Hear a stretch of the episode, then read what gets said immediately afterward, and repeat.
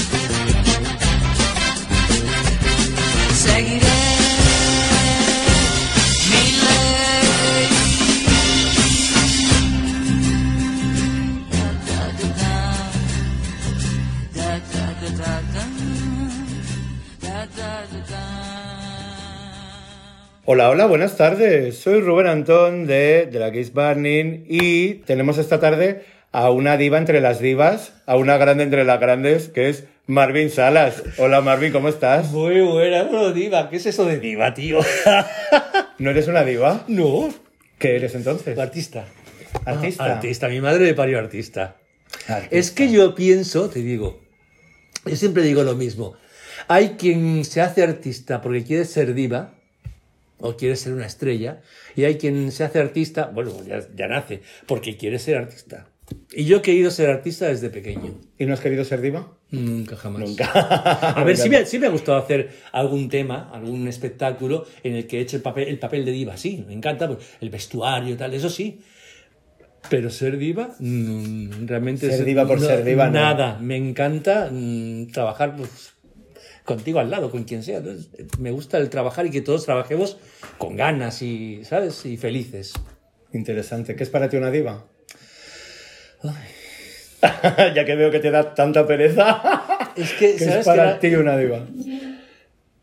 A ver, mm, es que está la diva que ves y luego está la diva que se es, ¿no? Entonces, entonces te refieres a, a la que es diva, ¿no? A la que ella antes ya se levanta siendo diva. y- Que se quitan los pepinos de los ojos, Ay, pues, de no se los que- come.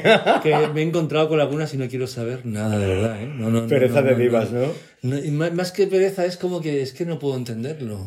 ¿Sabes lo que no lo puedo entender? No puedo, o sea, o eres persona o no eres persona. Entonces una diva no es persona. Vale, esa es buena. Claro, es que es mala, es, eh, eh, eh, a, veces, a veces es buena porque quiere ser buena. O porque le interesa. Claro, se hace la buena. La, la diva siempre es mala, yo creo que es mala. Entonces se hace la buena, se hace la simpática, se hace la tal, se hace la cual, siempre para estar ese centro de atención, para ser, ¿sabes? No, no me gusta la Tienes como un malo concepto de diva. Pues entonces, perdón por lo de diva. ah, no, no, no, no, sé que no lo decías por, no lo decías por eso. no, no. Por eso te he querido preguntar porque era para no, ti el concepto. Sé que lo decías. Que, sepa, que sepan las oyentes que, que luego terminaremos a hostias después de, de grabar el podcast. Siempre empiezo los podcasts con una pregunta que, que las oyentes ya la, ya la conocen, que es ¿quién eres? Entonces mi pregunta es ¿quién es Marvin Salas? Marvin Salas, bueno, me, me remonto desde que soy Marvin Salas o poco antes de ponerme el nombre artístico. Dímelo tú. A ver, yo empecé, eh, ya te lo comenté antes, yo empecé, eh, eh, yo creo que tengo una especie como de trauma de pequeño, cuando mi abuela me llevó a mí a mi hermana Maribel, que nos llevamos 14 meses, nos llevó con, yo tenía 4 años, mi hermana 5, nos llevó en Sevilla a ver el teatro chino Manolita Chen. Y yo cuando vi aquellas mm, mujeres bailando y andando en bikinis y los telones, tantos telones abrirse, tanto brillo, ya me encantó ahí la lentejuela los micros colgados del techo, yo no sé. Y luego vi maquillarse también a una del, Teatro Chino Manolita Chen, ya me empezó a interesar el maquillaje. Y luego me encantaban también las caras de los vampiros, ¿no? En los cómics de vampiros veía esos maquillajes. Yo creo que entre una cosa y la otra ya me empecé, me empecé a interesar por el maquillaje. Pero yo, en principio, empecé con la guitarra, mm, la guitarra pop rock, luego me fui a la guitarra flamenca, ya empecé casi como profesional, lo dejé al irme de casa, yo ya había estudiado danza, jazz clásico contemporáneo, Eh, Ahí va eso. Sí, sí, yo era, yo era- además era bastante bueno bailando, ¿eh? de verdad. ¿eh? Yo no lo sabía que era bastante bueno. Me he dado cuenta con el tiempo lo bueno que llegaba a ser de jovencito, ¿no? claro. Y, y todo eso, ah, también hice teatro. Hice mucho teatro, de, estudié mucho teatro desde jovencito, siempre en, en centros cívicos, en, pues, en historias de estas donde no había que pagar porque mi padre no quería saber nada de eso. y, y me encantaba, me encantaba mucho la expresión corporal, me, me divertía mucho, me lo pasaba muy bien.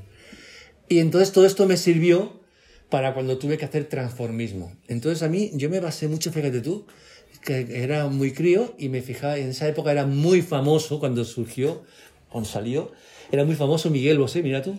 Y hasta entonces yo no recordaba a un hombre que cantase, bailase. Wow. Es más, eh, vi Y un menos ensa- en mayas. Claro. Y luego además vi un ensayo de Miguel Bosé en cuando debutó en Viareggio en el, en el 81. Sí, en el 81. Y tuve la suerte de ver como un coreógrafo le decía a Miguel Bosé, no, Michael, para aquí, haz esto. Y, y tuve la suerte de ver cómo una persona con unos movimientos naturales no eran tan naturales. Estaban marcados por un coreógrafo, incluso el andar, en la posición, tal. ¿no? Y ahí ya me empezó a interesar la puesta en escena. Pero la puesta en escena porque, como tú ya venías de donde venías, veías la cantidad de aplicaciones que podía tener. Claro, claro. yo- Pasas de hacerlo tú solo a poder hacer algo para más Hombre. personas y para organizar algo grupal. Claro, incluso. pero eh, sobre todo era la, la cosa de que, claro, ves que un bailarín, un artista baila, sabes que baila, pero cuando van dando con un pie de micro en la mano, se quedan en una posición cantando, y ves que el coreógrafo le, le dice, no, no, así, y dices, hostia, es que está todo mar- marcadísimo, ¿no? está todo súper mm, marcado, todo.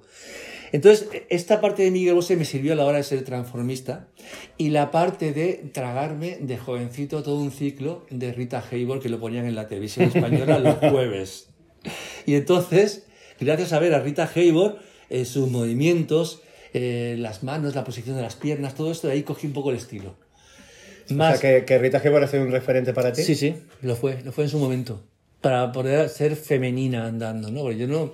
Yo puedo tener más o menos pluma, como gay que soy, pero no, no soy un gay femenina, femenina, de, de- de- ¿no? Y sin embargo, esto me sirvió muchísimo. La parte de Miguel Bosé como profesional, que pude descubrir desde dentro, ¿no? Y la parte de Rita Hayworth. Y entonces ta- también me sirvió mucho, mi referente también fue mi parte de moderno, que había sido. con Que habías sido, que había en ese momento lo eras. Claro, mm, sí, claro. Ya hacía como un añito que ya dejaba de montarme tanto para salir de noche. Pero ya, había- ya te comenté antes lo del estudio 54 y todo. Vaya, pues con todas las modernas de la época. E incluso mucho vestuario que yo utilizaba, que luego adorné, ¿no? Pero era vestuario que yo utilizaba para salir a tomar copas. ¿Y, y en qué momento conectas como ese vestuario de calle y te lo puedes llevar a lo escénico? ¿En, en qué momento eres consciente de, de que ese vestuario en la calle es algo que es realmente transgresor? Porque yo creo que No, no, no pensé que fuese transgresor. Es, eh, eh, era, me sentía cómodo porque vi que, claro, cuando lo llevas para tomar copas y tal, si ve- ve- ves que vas diferente a la gente, pero no sabes hasta qué punto, no, no te lo planteas. Pero ya cuando ves los espectáculos, dices, pero bueno, estás, estás actuando con un traje de chaqueta para hacer de Liza Minnelli y tal. Si yo tengo un traje de chaqueta precioso con unas sombreras inmensas que me hice con una grapadora y que me puse no sé qué, esto lo voy a adaptar para hacer Grace Jones. Y me la Claro. adaptaba para hacer Grace Jones, por ejemplo, ¿no? Y ahí me empecé a dar cuenta hasta qué punto era servible para el espectáculo todo esto. Hasta que luego ya empecé a hacer otras cosas. Pero entonces solo, utilizaba mi nombre, ¿eh? José Antonio, que es mi nombre. Y bueno, eh, al final pasa el tiempo y yo sigo haciendo bolos, aparte de transformista, también como chico, que yo siempre he cantado en directo, he hecho mi show a lo mejor de media hora en una discoteca, estaba música, para la música, sale un presentador, presentaba José Antonio. Y salgo yo. de José Antonio, que es como súper random el nombre, en plan, José Antonio. Ahí es, ah, pero Con sí, todos ustedes, además José sí, Antonio. porque yo no, a mí yo no era ponerme el nombre artístico. Y yo hacía mi show de media hora, 40 minutos, cantando en directo, contando chistes, no, y así era. Y entonces... Pero eso no era de transformismo. No, no, es, eh, eso era al principio, porque cuando empecé con el Eso era transformismo... como el pequeño José Antonio. Eso lo hacía desde que tenía 15 años, tío. Imagínate con 15 años hacerme yo mi show solo. Entonces, eh, eh, cuando ya empecé como transfor- ya empecé a hacer cosas como transformista, a tener un pelín de, no de nombre, pero sí de más trabajo y a otro nivel ya, pues eh, aún seguía teniendo bolos como chico, cantando y tal. Entonces, resulta que voy con mi pareja entonces, me acompaña él a un bolo y actuaba un mago y yo. Me presentan al mago, pero no me acordaba. Yo, nunca, no me acuerdo nunca de los nombres. Nos presentan en camerino. El mago se va no sé dónde, de pronto sale un presentador. Y yo recuerdo que dicen con todos ustedes Marvin. Y entonces ah, se ve que Marvin era el nombre del mago, que yo ni me acordaba. Y, me, y, y pone mi, música. Y digo, no puede ser esto. Yo no soy Marvin. Y mi, y mi pareja, nene, que eres tú, ¿qué tal? Y tuve que salir, hice mi show. Entonces, cuando en Barcelona de noche, que yo empecé como bailarín, ¿En qué año? en el 84. Más o menos. 83, 84. Mi año de nacimiento, guapa. ¿En qué mes naciste tú? ¿En octubre, Yo, noviembre? 28 de octubre. Pues oye, yo empecé, a ver, empecé en el transformismo realmente en el 84, en el ambiente gay empecé, y empecé en agosto, Pues mira, en agosto, sí, sí, del 84 fue, sí. Y entonces, eh, eh, llevas tú más años vistiéndote de mujer Que que, yo en el mundo. Qué bueno, qué bueno. Hostia, pues mira, pues eh, el- me llamaba, me seguía llamando como José Antonio como artista, ¿no? Directamente así. Y entonces eh, em, Ramón Dizi fue uno de los dueños de Barcelona de Noche. Yo he trabajado con varias mm, empresas y en diferentes espectáculos de Barcelona de Noche. Entonces, eh, un día, Ramón Dizi, el dueño, tenía mucha confianza conmigo y me dijo, oye, eh, él me llamaba Pepe Toni, por lo de José Antonio. Oye, Pepe Toni, que tengo que poner, voy a armar un show nuevo para el primer pase, que es, el, eh, digamos, el aperitivo musical era en el primer pase. Aperitivo musical y en el segundo pase el show completo grande, ¿no? Dice, en el aperitivo musical, dice, me falta llenar un hueco aquí, tal, de un tema, tal, y le dije, él no sabía que yo era transformista. Porque no quería Claro, porque todavía lo- como que no lo mezclabas porque No, sí lo, lo- sí, lo podía mezclar. Lo que pasa que, por ejemplo, en este caso Ramón Dizi, lo que conocía como transformistas, que también eran bailarines, a la hora de estar como chicos bailando eran muy, muy afeminados. Vale. Y él quería chicos, chicos bailando. No quería un chico amanerado o tal, ¿no? Entonces yo me tuve que callar la boca y no decir que era transformista. Y entonces, cuando alguien le habló de mí para, para hacerme la audición, que hoy en día se dice casting. Y entonces fui a la audición, como te dije, tal, y sin decir nada. Y entonces, cuando me comentó esto al cabo del tiempo, mira, que, que no sé qué poner aquí, que tengo un hueco que llenar, con un, meter aquí un número, y ya le dije, yo soy transformista. Y yo, yo parecía un crío, tío, yo parecía que tuviese 16 años, tenía ya 20. Y me dice, ¿que tú eres transformista? ¿Transformista de Digo, qué? Que sí, que sí, que sí. Y me dice, pues mira, esta, ta- esta noche haces, eh, haces, eh, me haces un tema, el que tú quieras hacer. Y fui a hacer La Estrella del Rock. Que la primera vez que yo vi ese tema... ¿De hacer- quién es la estrella del rock? Es de Mina. Vale. Y se lo vi hacer la primera vez en mi vida a Fanny Boy. Me encantó Fanny Boy en ese tema. Y me quedó ahí grabado y la- lo quise hacer. No en para nada imitando a Fanny Boy, pero lo quise hacer y así lo hice, ¿no? Entonces, cuando me comentó Dicie hacer eh, el- esta noche, esta noche haces el tema, fui a hacer la estrella del rock, me cogí a Manuel Ángel, que fue de, que, de quien te hablé antes, que fue pareja de mi Pompón y que había, sí, había estado también con un cañón de luz en Belle Époque. Que entonces Manuel Ángel estaba con nosotros en Barcelona de noche. Y entonces eh, quedé con él para ensayar las luces. Y le dije a Ramón, dice, déjame que utilice el abrigo que me gusta tanto de Madame Arthur. Maravilla. Y ahí fue cuando primero me lo prestó, ya el tipo me lo regaló. Y entonces me monté un numerazo de unos juegos de luces preciosos. Y claro, ese niño, que parecía un niño, que era bailarín, que a todo decía que sí, que hacía caso de todo, de pronto aparece como una señorona. Y además, te digo, con un cambio mm, de casi nada de tiempo. Ahí me, inven- me inventé que ya se, se ve que se hacía, yo no lo conocía, porque entonces no teníamos internet, no teníamos nada. Claro. Yo no conocía esto, pero yo me, hice, me hacía mis cejas con cartulina Qué maravilla. para poderme sacar las cejas de hombre y ponerme la ceja arqueada de mujer.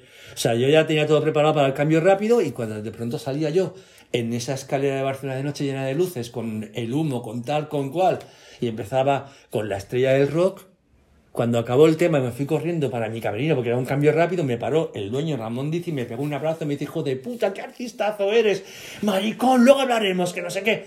Y ya cuando se acabó el espectáculo habló conmigo, que le encantó, que me quería poner como transformista y que ya en la escalera iba a tener yo un par de peldaños más abajo, porque cuanto más arriba estabas en la escalera, menos nombre tenías. Ah, qué fuerte. Sí, o sea, en Barcelona de noche la, la vedette, la super vedette, era, era como que estaban más abajo de la escalera, más cerca del público. Cuanto más arriba era como que adornabas la escalera y adornabas a los artistas, ¿no? Vale, fíjate que, que parece que, que sería lo contrario, ¿no? Como que la artista que- principal es la que está más arriba como en esa pirámide Sí, sí, y las, De, las de reparto están abajo y en este caso no era así. No, no, no. No, porque claro, ten en por cuenta el que... tema de visibilidad Claro. y de decoración, lo que dices Ya, tú. y tú ten en cuenta en una escalera, si lo miras desde, desde la vista de, de- público. de público, ves que eh, la vedette está más cerca. No sé, ¿Me entiendes? Está como rodeada de los bailarines ¿no? y de toda la gente. Entonces, cuanto más arriba te vayas, menos te ve el público, claro. Claro, entonces, Entonces- más- claro, también a la vez más te juegas la vida estando desde tan arriba y teniendo que bajar. Claro. Entonces, me- yo creo que me habló de bajar un par de escalones. Me encanta como concepto Sí, sí, sí, sí. de ya te has ganado estar dos escalones más abajo. Sí, es eso, eso es como súper gráfico además. Sí, sí, además, yo cuando me explicaban eh, esto que, que te acabo de explicar, que si cuanto más baj- eh, bajas un escalón, mm, subes de categoría, ¿no? Y es como que eh, me sonaba un poquito como cuando yo me enteré de las putas, que una puta a la otra, esta es mi esquina. Yo decía, pero esto me sonaba raro. ¿Cómo puede ser verdad que una, una le diga a la otra que en la calle que ese es su trozo de calle? Y es verdad, es cierto. que Es la posición eso. Es de- cierto. para ser más visible o menos visible. Pues en el espectáculo era esto. Entonces Qué fuerte. me dijo, tienes que ponerte un nombre artístico. Y yo no sabía qué. Me fui a casa con mi pareja y eh, comentándolo, fue mi pareja la- el que me dijo cuando presentaron al mago y me pusieron mi música. Sí. Me dice, ¿por qué no te pones el nombre de aquel mago, Marvin? Y de- además le comenté, no me gusta nada el nombre de Marvin, no sí, me porque gusta ya te había nada. entrado mal desde el principio. Sí, no, aparte, no, aparte que no me gusta, como suena Marvin, no, no, no, suena, no sé. Cualquiera No. diría lo contrario. Me suena, me suena ya, pero me suena como a payasito, ¿sabes? Y entonces me dice mi, mi, mi, novio, mi pareja, entonces me dice, mira, piénsatelo. Ponle tu apellido, que es Salas. Marvin Salas. Y a mí ya dije, ¡puah! Ya me Así suena. sí. Me encanta. ¿Sabes? El nombre de Marvin Salas como póster me, me encanta. ¿Y, te- y cuando te han llamado Marvin, ¿te sigues recordando de, de- ¿Te sigue viniendo a la cabeza el mago? ¿O ya no, no, no, ya, Ya ya como Marvin, tiempo, no. no, es que ya ni siquiera me, me dicen llamar, como todo, solo me llama José Antonio y mi madre, y, porque mis hermanos me dicen o nene o hermano, ¿sabes? No me, entonces, eh, José Antonio no me llama nadie, entonces todo el mundo me llama Marvin. Y es que ya ni me acuerdo de eso, es verdad. Me- he acordado ahora, y me he acordado ahora otra vez de que no me gusta nada el nombre. Claro. Sí, Un poquito tarde. sí. sí, sí. ¿Verdad que suena? es que- No, porque suena como a circo, ¿no? Suena como, no sé, o, Bueno, o a payasito o algo. y- A mí, como no, claro, como yo no tengo ningún referente que se llame Marvin, va- puede ser a lo mejor como de un dibujo animado, ¿no? Sí, Algo así. verdad, sí, también sí, hay un dibujo también de... Podría ser, un podría ser, sí, sí, podría cómic, ser. sí. Pero tampoco hay muchos artistas que se llamen Marvin, por tanto también te, te posiciona ahí Sí. En, algo, en algo diferente. ¿Y qué recuerdo tienes de tu primer nombre en el cartel, por ejemplo? Eh, Ya pues, como Marvin Salas, que digas, vale, ya me veo y me reconozco, pero a la vez Sí. tomo conciencia porque me estoy viendo desde fuera en un Sí, cartel. Sí, sí, sí. Ah, Pero además te digo que me da mucha rabia a veces cuando ponen los carteles porque la gente se olvida del apellido. Y aquello que me comentabas antes de Amanda, Amanda Lira y todo aquello. Sí. A mí me gusta tener apellido en el mundo, en, nombre artístico, en, en mi, en mi nombre artístico. Entonces me ponían Marvin.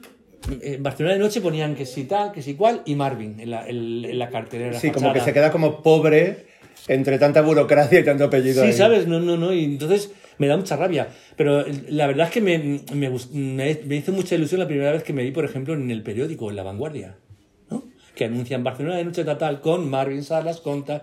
Me encantó. Y también me gustó mucho cuando trabajamos eh, Cosmic Cabaret en el Teatro Arnau. eh, cuando los críticos, pues entre ellos eh, Josep, Josep Sandoval y también Pero, Julián Pe- Pero, en los comentarios que hacían, la, la crítica que hacían del espectáculo de Cosmic Cabaret, que era muy buena, comentaban, tenemos al mítico tal, tal Marvin Salas, o tal, tal, tal Marvin Salas por aquí. Digo, ah, menos ya, ya me di cuenta que ya me estaban nombrando como artista.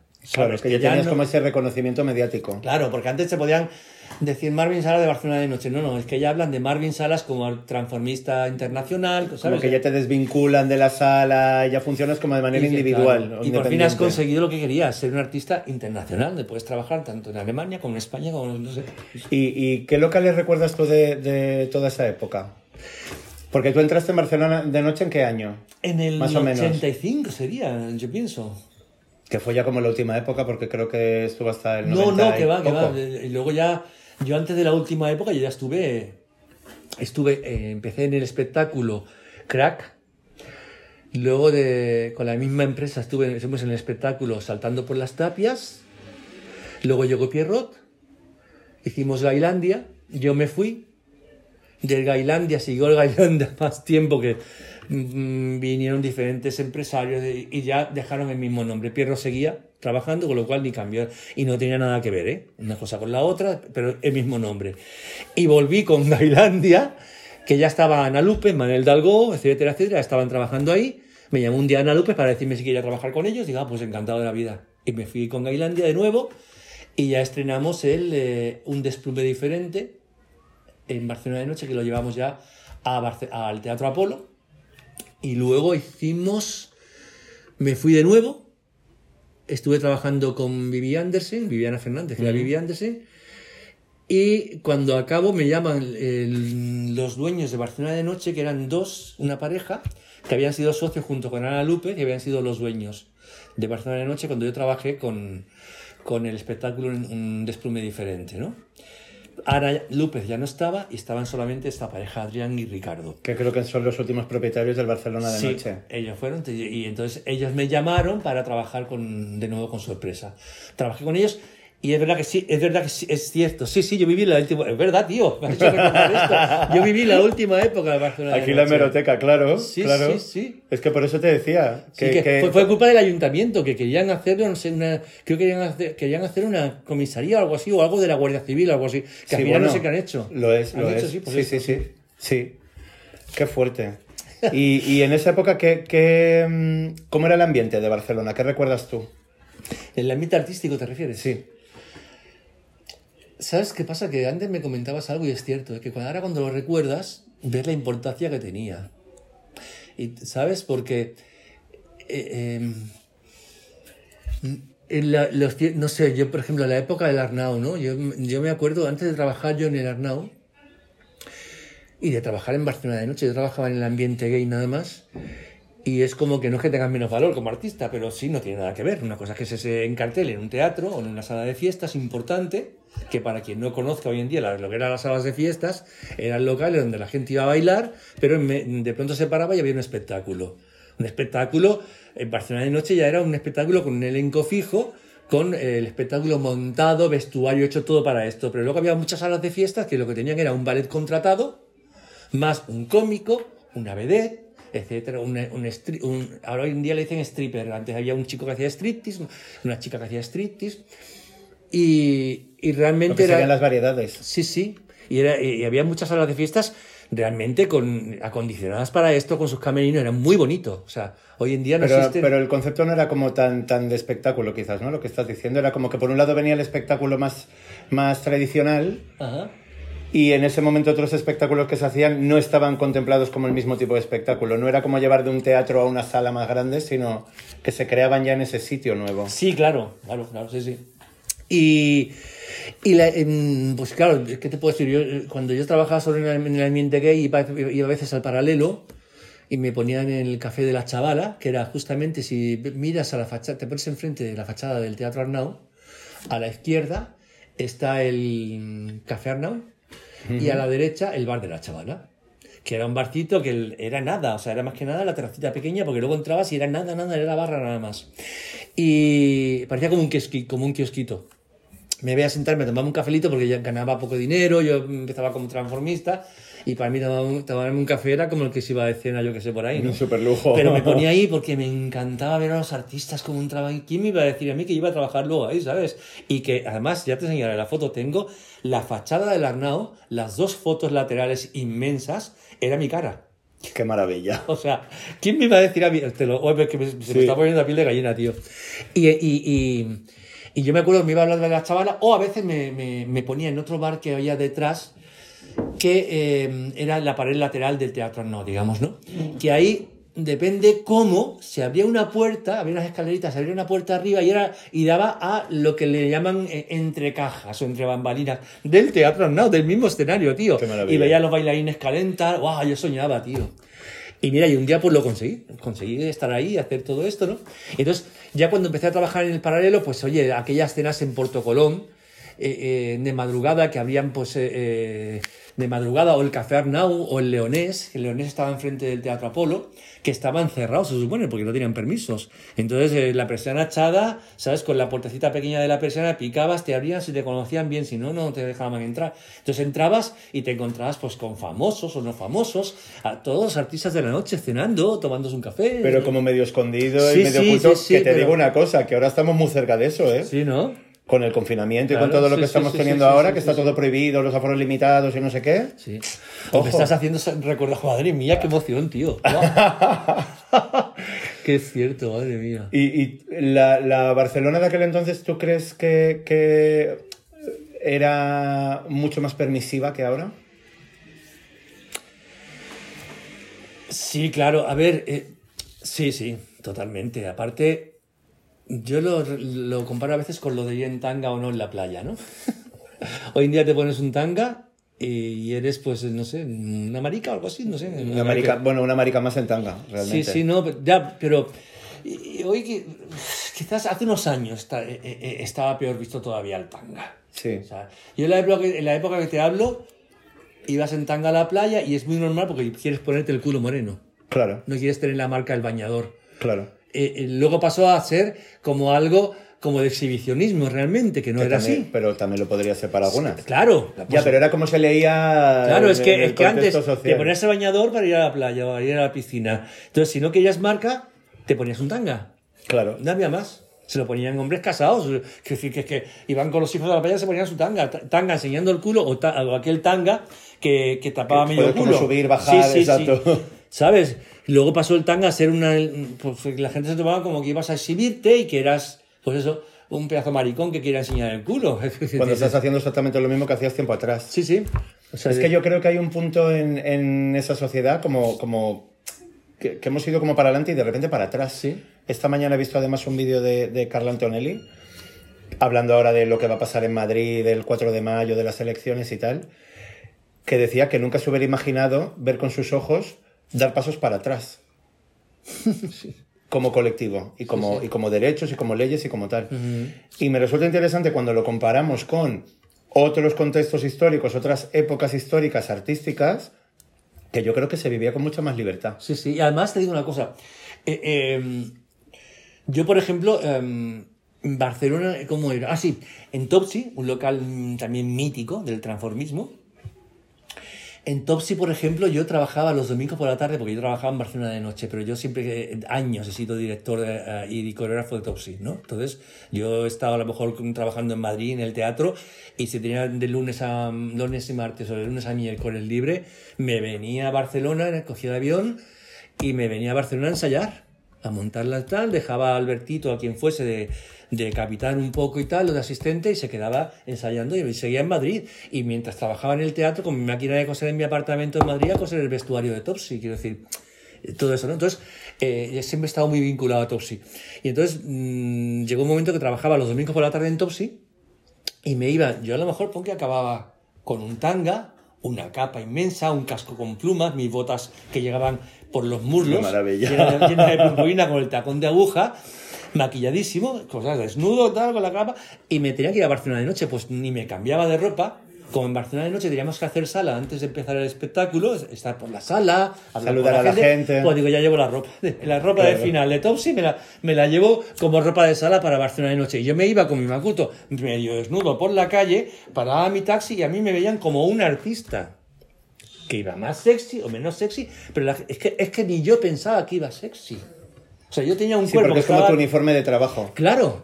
O sea, y entonces mm, me- hoy en día haces esto y te toman por una drag. Es un escándalo. Una drag, hoy en día te- yo no sé, tomarían por una drag, supongo, ¿no? Una drag eh, que ya por ser drag eres facilona, pues ya lo piensan, directamente te ven por la calle así. Es como el prejuicio. es facilona, es tal. Y antes de, es- de- de este concepto, entre el concepto de que te ven como un artista al de una drag facilona, te veían como, una, como un putón, como una puta, un no sé qué quiero decir, que tienen el derecho a insultarte, a decirte, a tal. Yo me Y- pero es que yo creo que eso no ha cambiado. Todavía sigue, pero menos, quizás, ¿no? Es que hubo una época que era demasiado, ¿eh? Uf. Mm, yo tengo un montón de amigas que salen montadas a la calle para coger un taxi y no le para el taxi. Ah, ah, ah, bueno, esto es otra cosa. Esto es- Directamente, que es como llámalo tú, páralo tú y cuando pare nos tiramos todas en plancha para subirnos al taxi. Esto ya es otra cosa, sí. Esto a mí me, No me ha ha pasado de, echarme el taxista. De echarte. Yo te, hubo una época que, no sé si oíste hablar de Café Teatro Picasso, y yo eh, trabajaba en el Café Teatro Picasso, y los domingos se hacía una sesión de tarde, hasta las ocho y media o así. Y yo trabajaba en Tatú, no sé si has oído hablar de Tatú. He oído hablar de Tatú, Manel te habló de Tatú seguramente. Pero me tienes que hablar más de tatú y de Topsy. Vale, pues eh, yo trabajaba en Tatú a las nueve y media de la noche. Entonces, acababa a las ocho, ocho y media en, en el Café Teatro Picasso. Yo iba con un maquillaje de hombre de cabaret.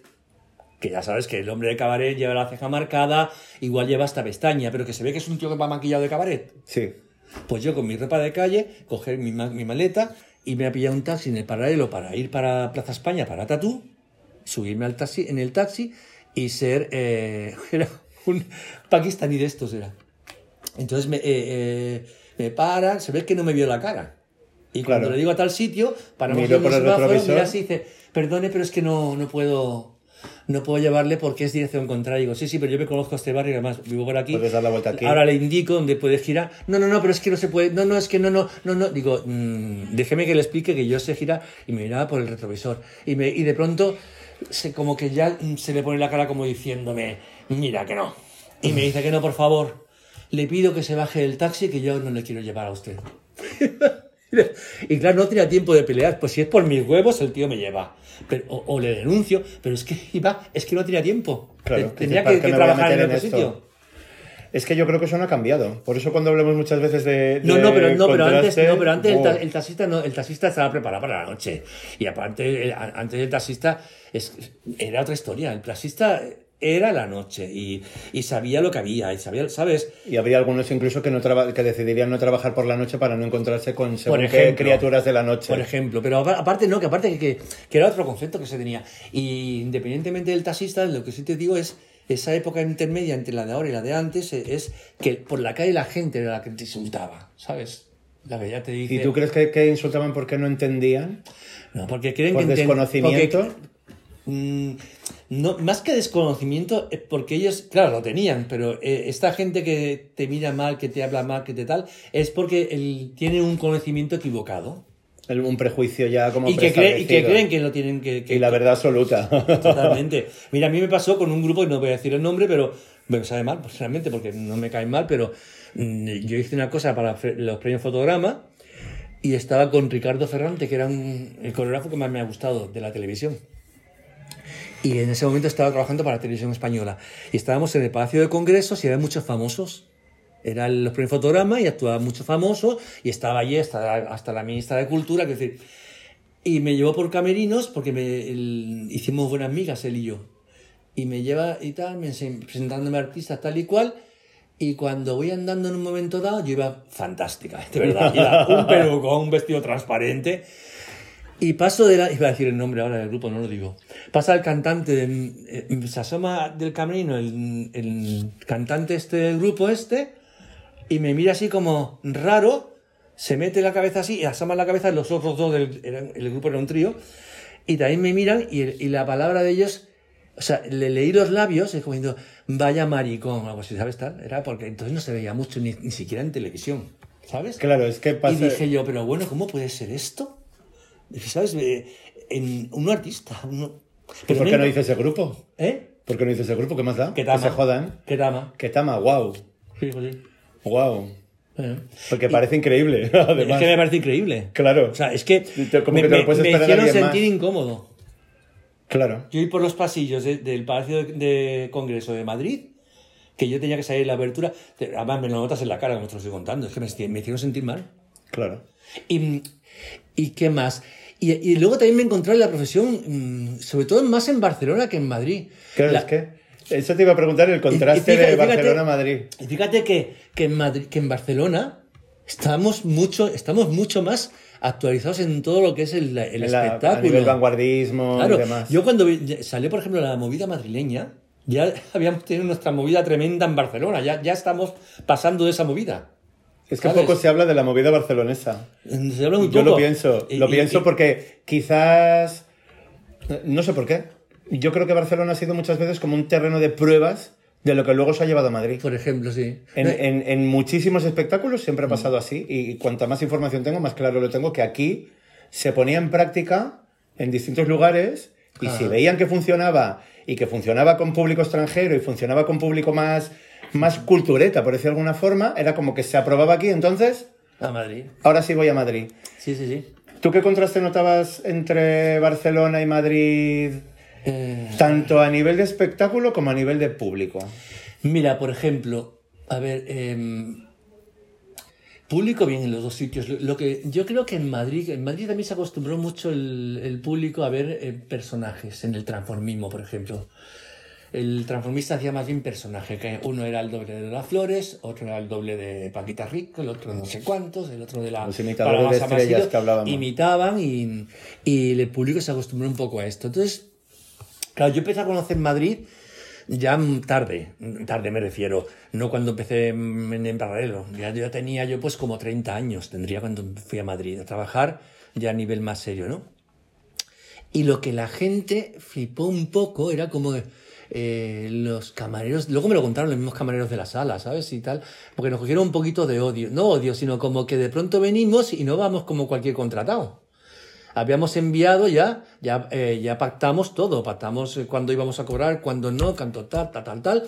Y en los portes entraba nuestro material, que llevábamos toda la cámara negra del escenario, la montábamos nosotros, luces nuestras, que luego el dueño de la sala, el dueño de la sala le encantó tanto que dijo, va a quitar lo vuestro que lo pongo yo. Lo compró y ya lo dejó igual y ya se sala. queda puesto. Claro. Entonces llevábamos nuestro técnico de sonido, nuestro técnico de luces y llevábamos baúles solo con material técnico. Entonces el dueño de la sala mandó a los camareros, porteros y tal a recoger todo lo que venía. todo. Ah.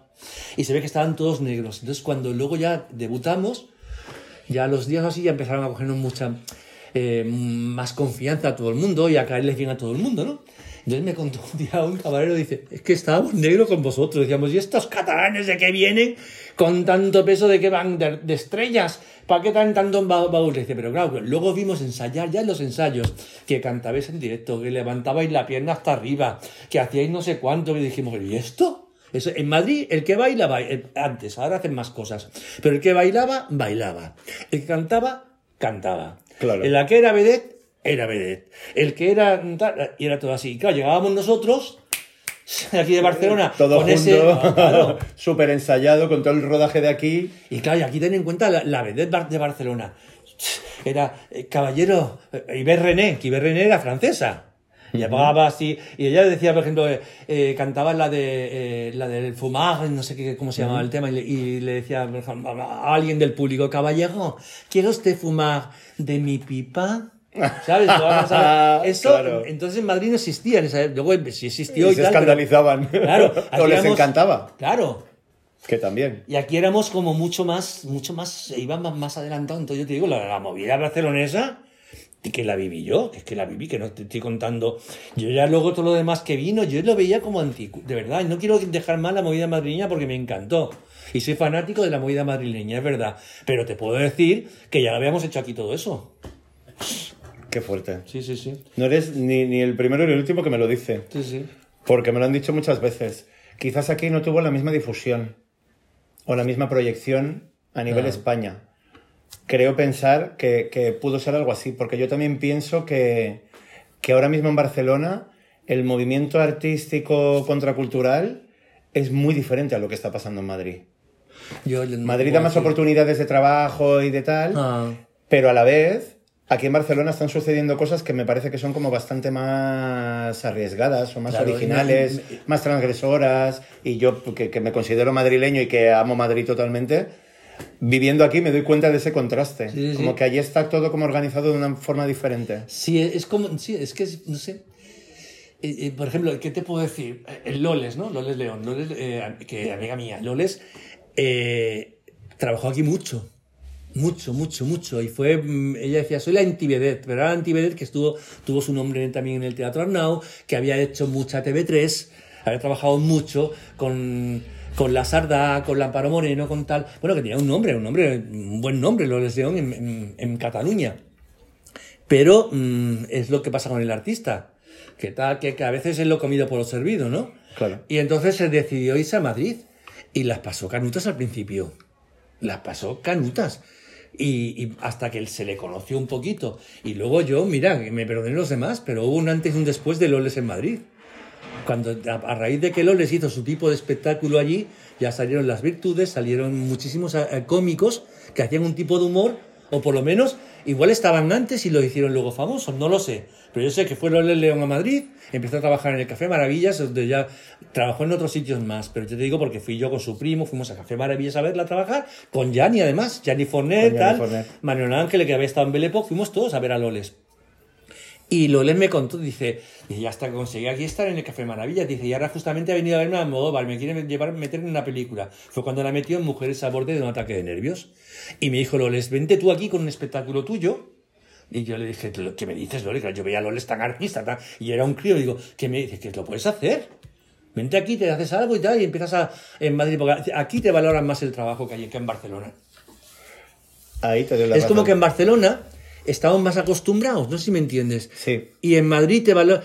Cuando fuimos con Moncho Borrajo, con el musical El Bufón del Rey, ya decía mucho, están espe- expe- espe- expectantes, todos, porque viene, dice, porque traigo al- a la Latina, al Teatro de la Latina, una compañía catalana. Es que yo lo he hablado con mucha gente que, que aquí se ha trabajado de otra forma, con otro método y de otra manera. Sí. No sé exactamente decirte cómo, porque no estoy tan metido en, en esa parte de producción. Y porque no, sí, no, no lo Pero, venden igual. pero ¿eh? Está, no, pero está muy valorado. En cambio, cosas que ocurren en Madrid pocas veces vienen aquí. Sí. Al revés, sí.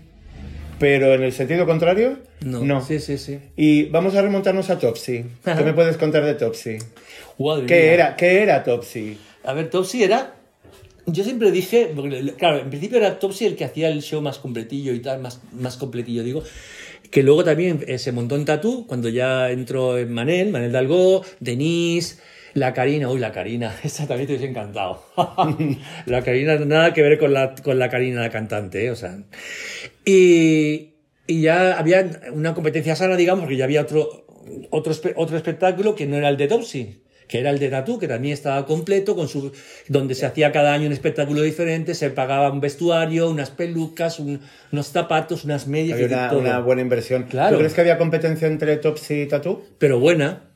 A nivel de empresarios no lo sé, pero sí, no, sea, eh, y aparte nos llevábamos fantástico todos, lo, lo de un sitio y otro. Nos íbamos a ver cuando podíamos. Normalmente los de, los de Tatú venían, los de Tatú venían cada dos por tres a vernos a Topsy, porque en Topsy acabábamos mucho más tarde.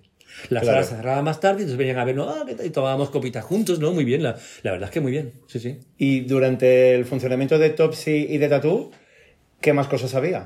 A ver, eh, eh, no, Porque yo creo que durante un tiempo estuvo como conviviendo ese moderneo, digamos, de esa época con lo más tradicional o lo más Sí, de teatro, sí. ¿no? Es que antes del moderno, es que hubo una época que cuando yo empecé en todo esto, mm, mm, lo- digamos, ese moderneo se había acabado.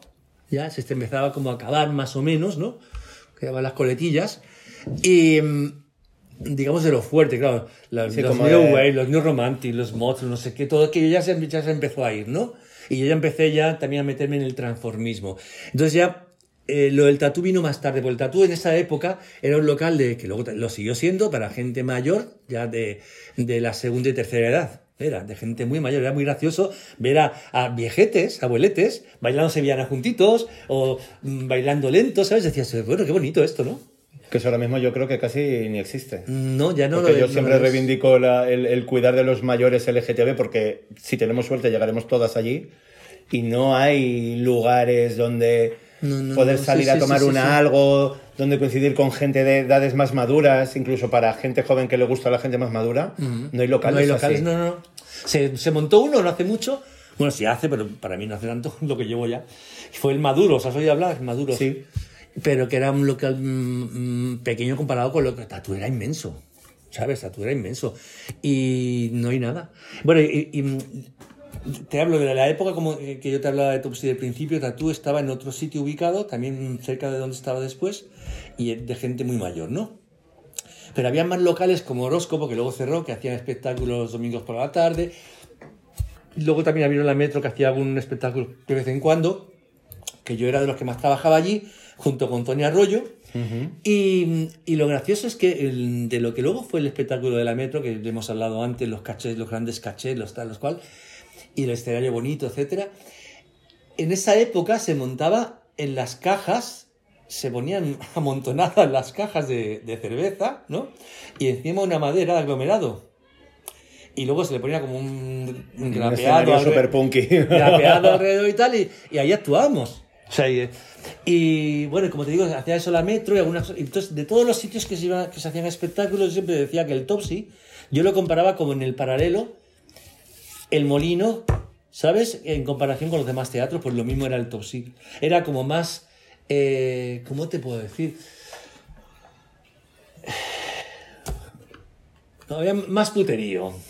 No- más y- canalla. y que se- ahí está. Más canalla, Cuando más hablo de puterío no, no hablo de puta, no hablo- ahí está. sí, sí, sí. Era, era esto.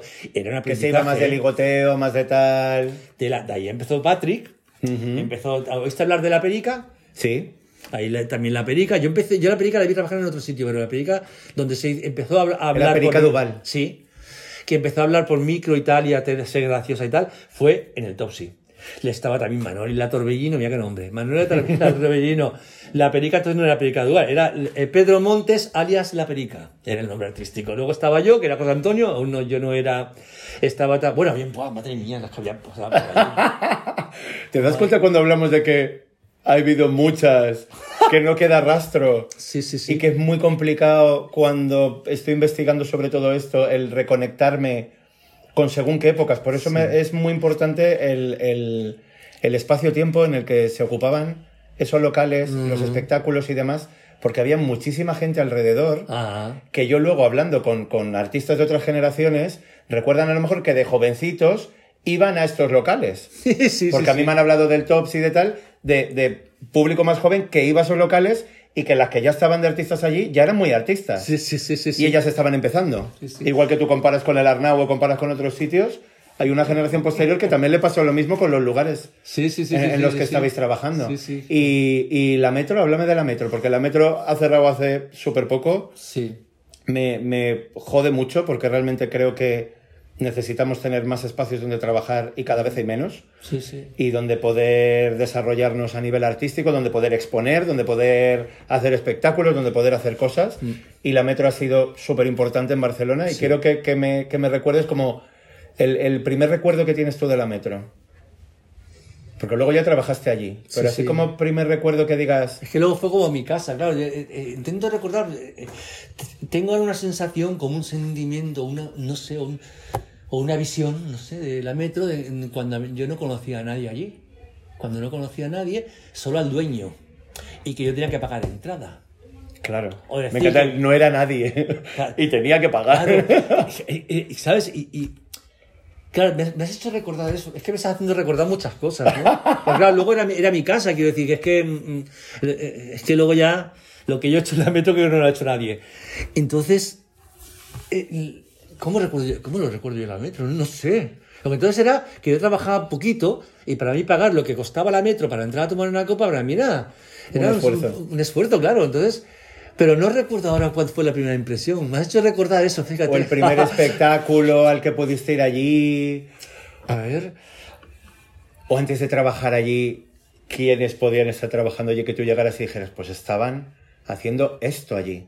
Porque realmente tú has vivido Es un- que yo una... también fui de los primeros que trabajó en la metro. Claro, es que es lo que te digo, tú has vivido una, una evolución de la metro, de, de llegar a un momento como súper álgido, que yo creo que luego, durante muchos años, has seguido un poco viviendo de las rentas, dicho de forma positiva, no, Sí, no sí, negativa, sí. pero como que siguió viviendo de las rentas de lo que fue, y como que todo lo que se les propuso a tiempo posterior nunca era suficiente en comparación a, ese, a esa época dorada que tuvo. Claro.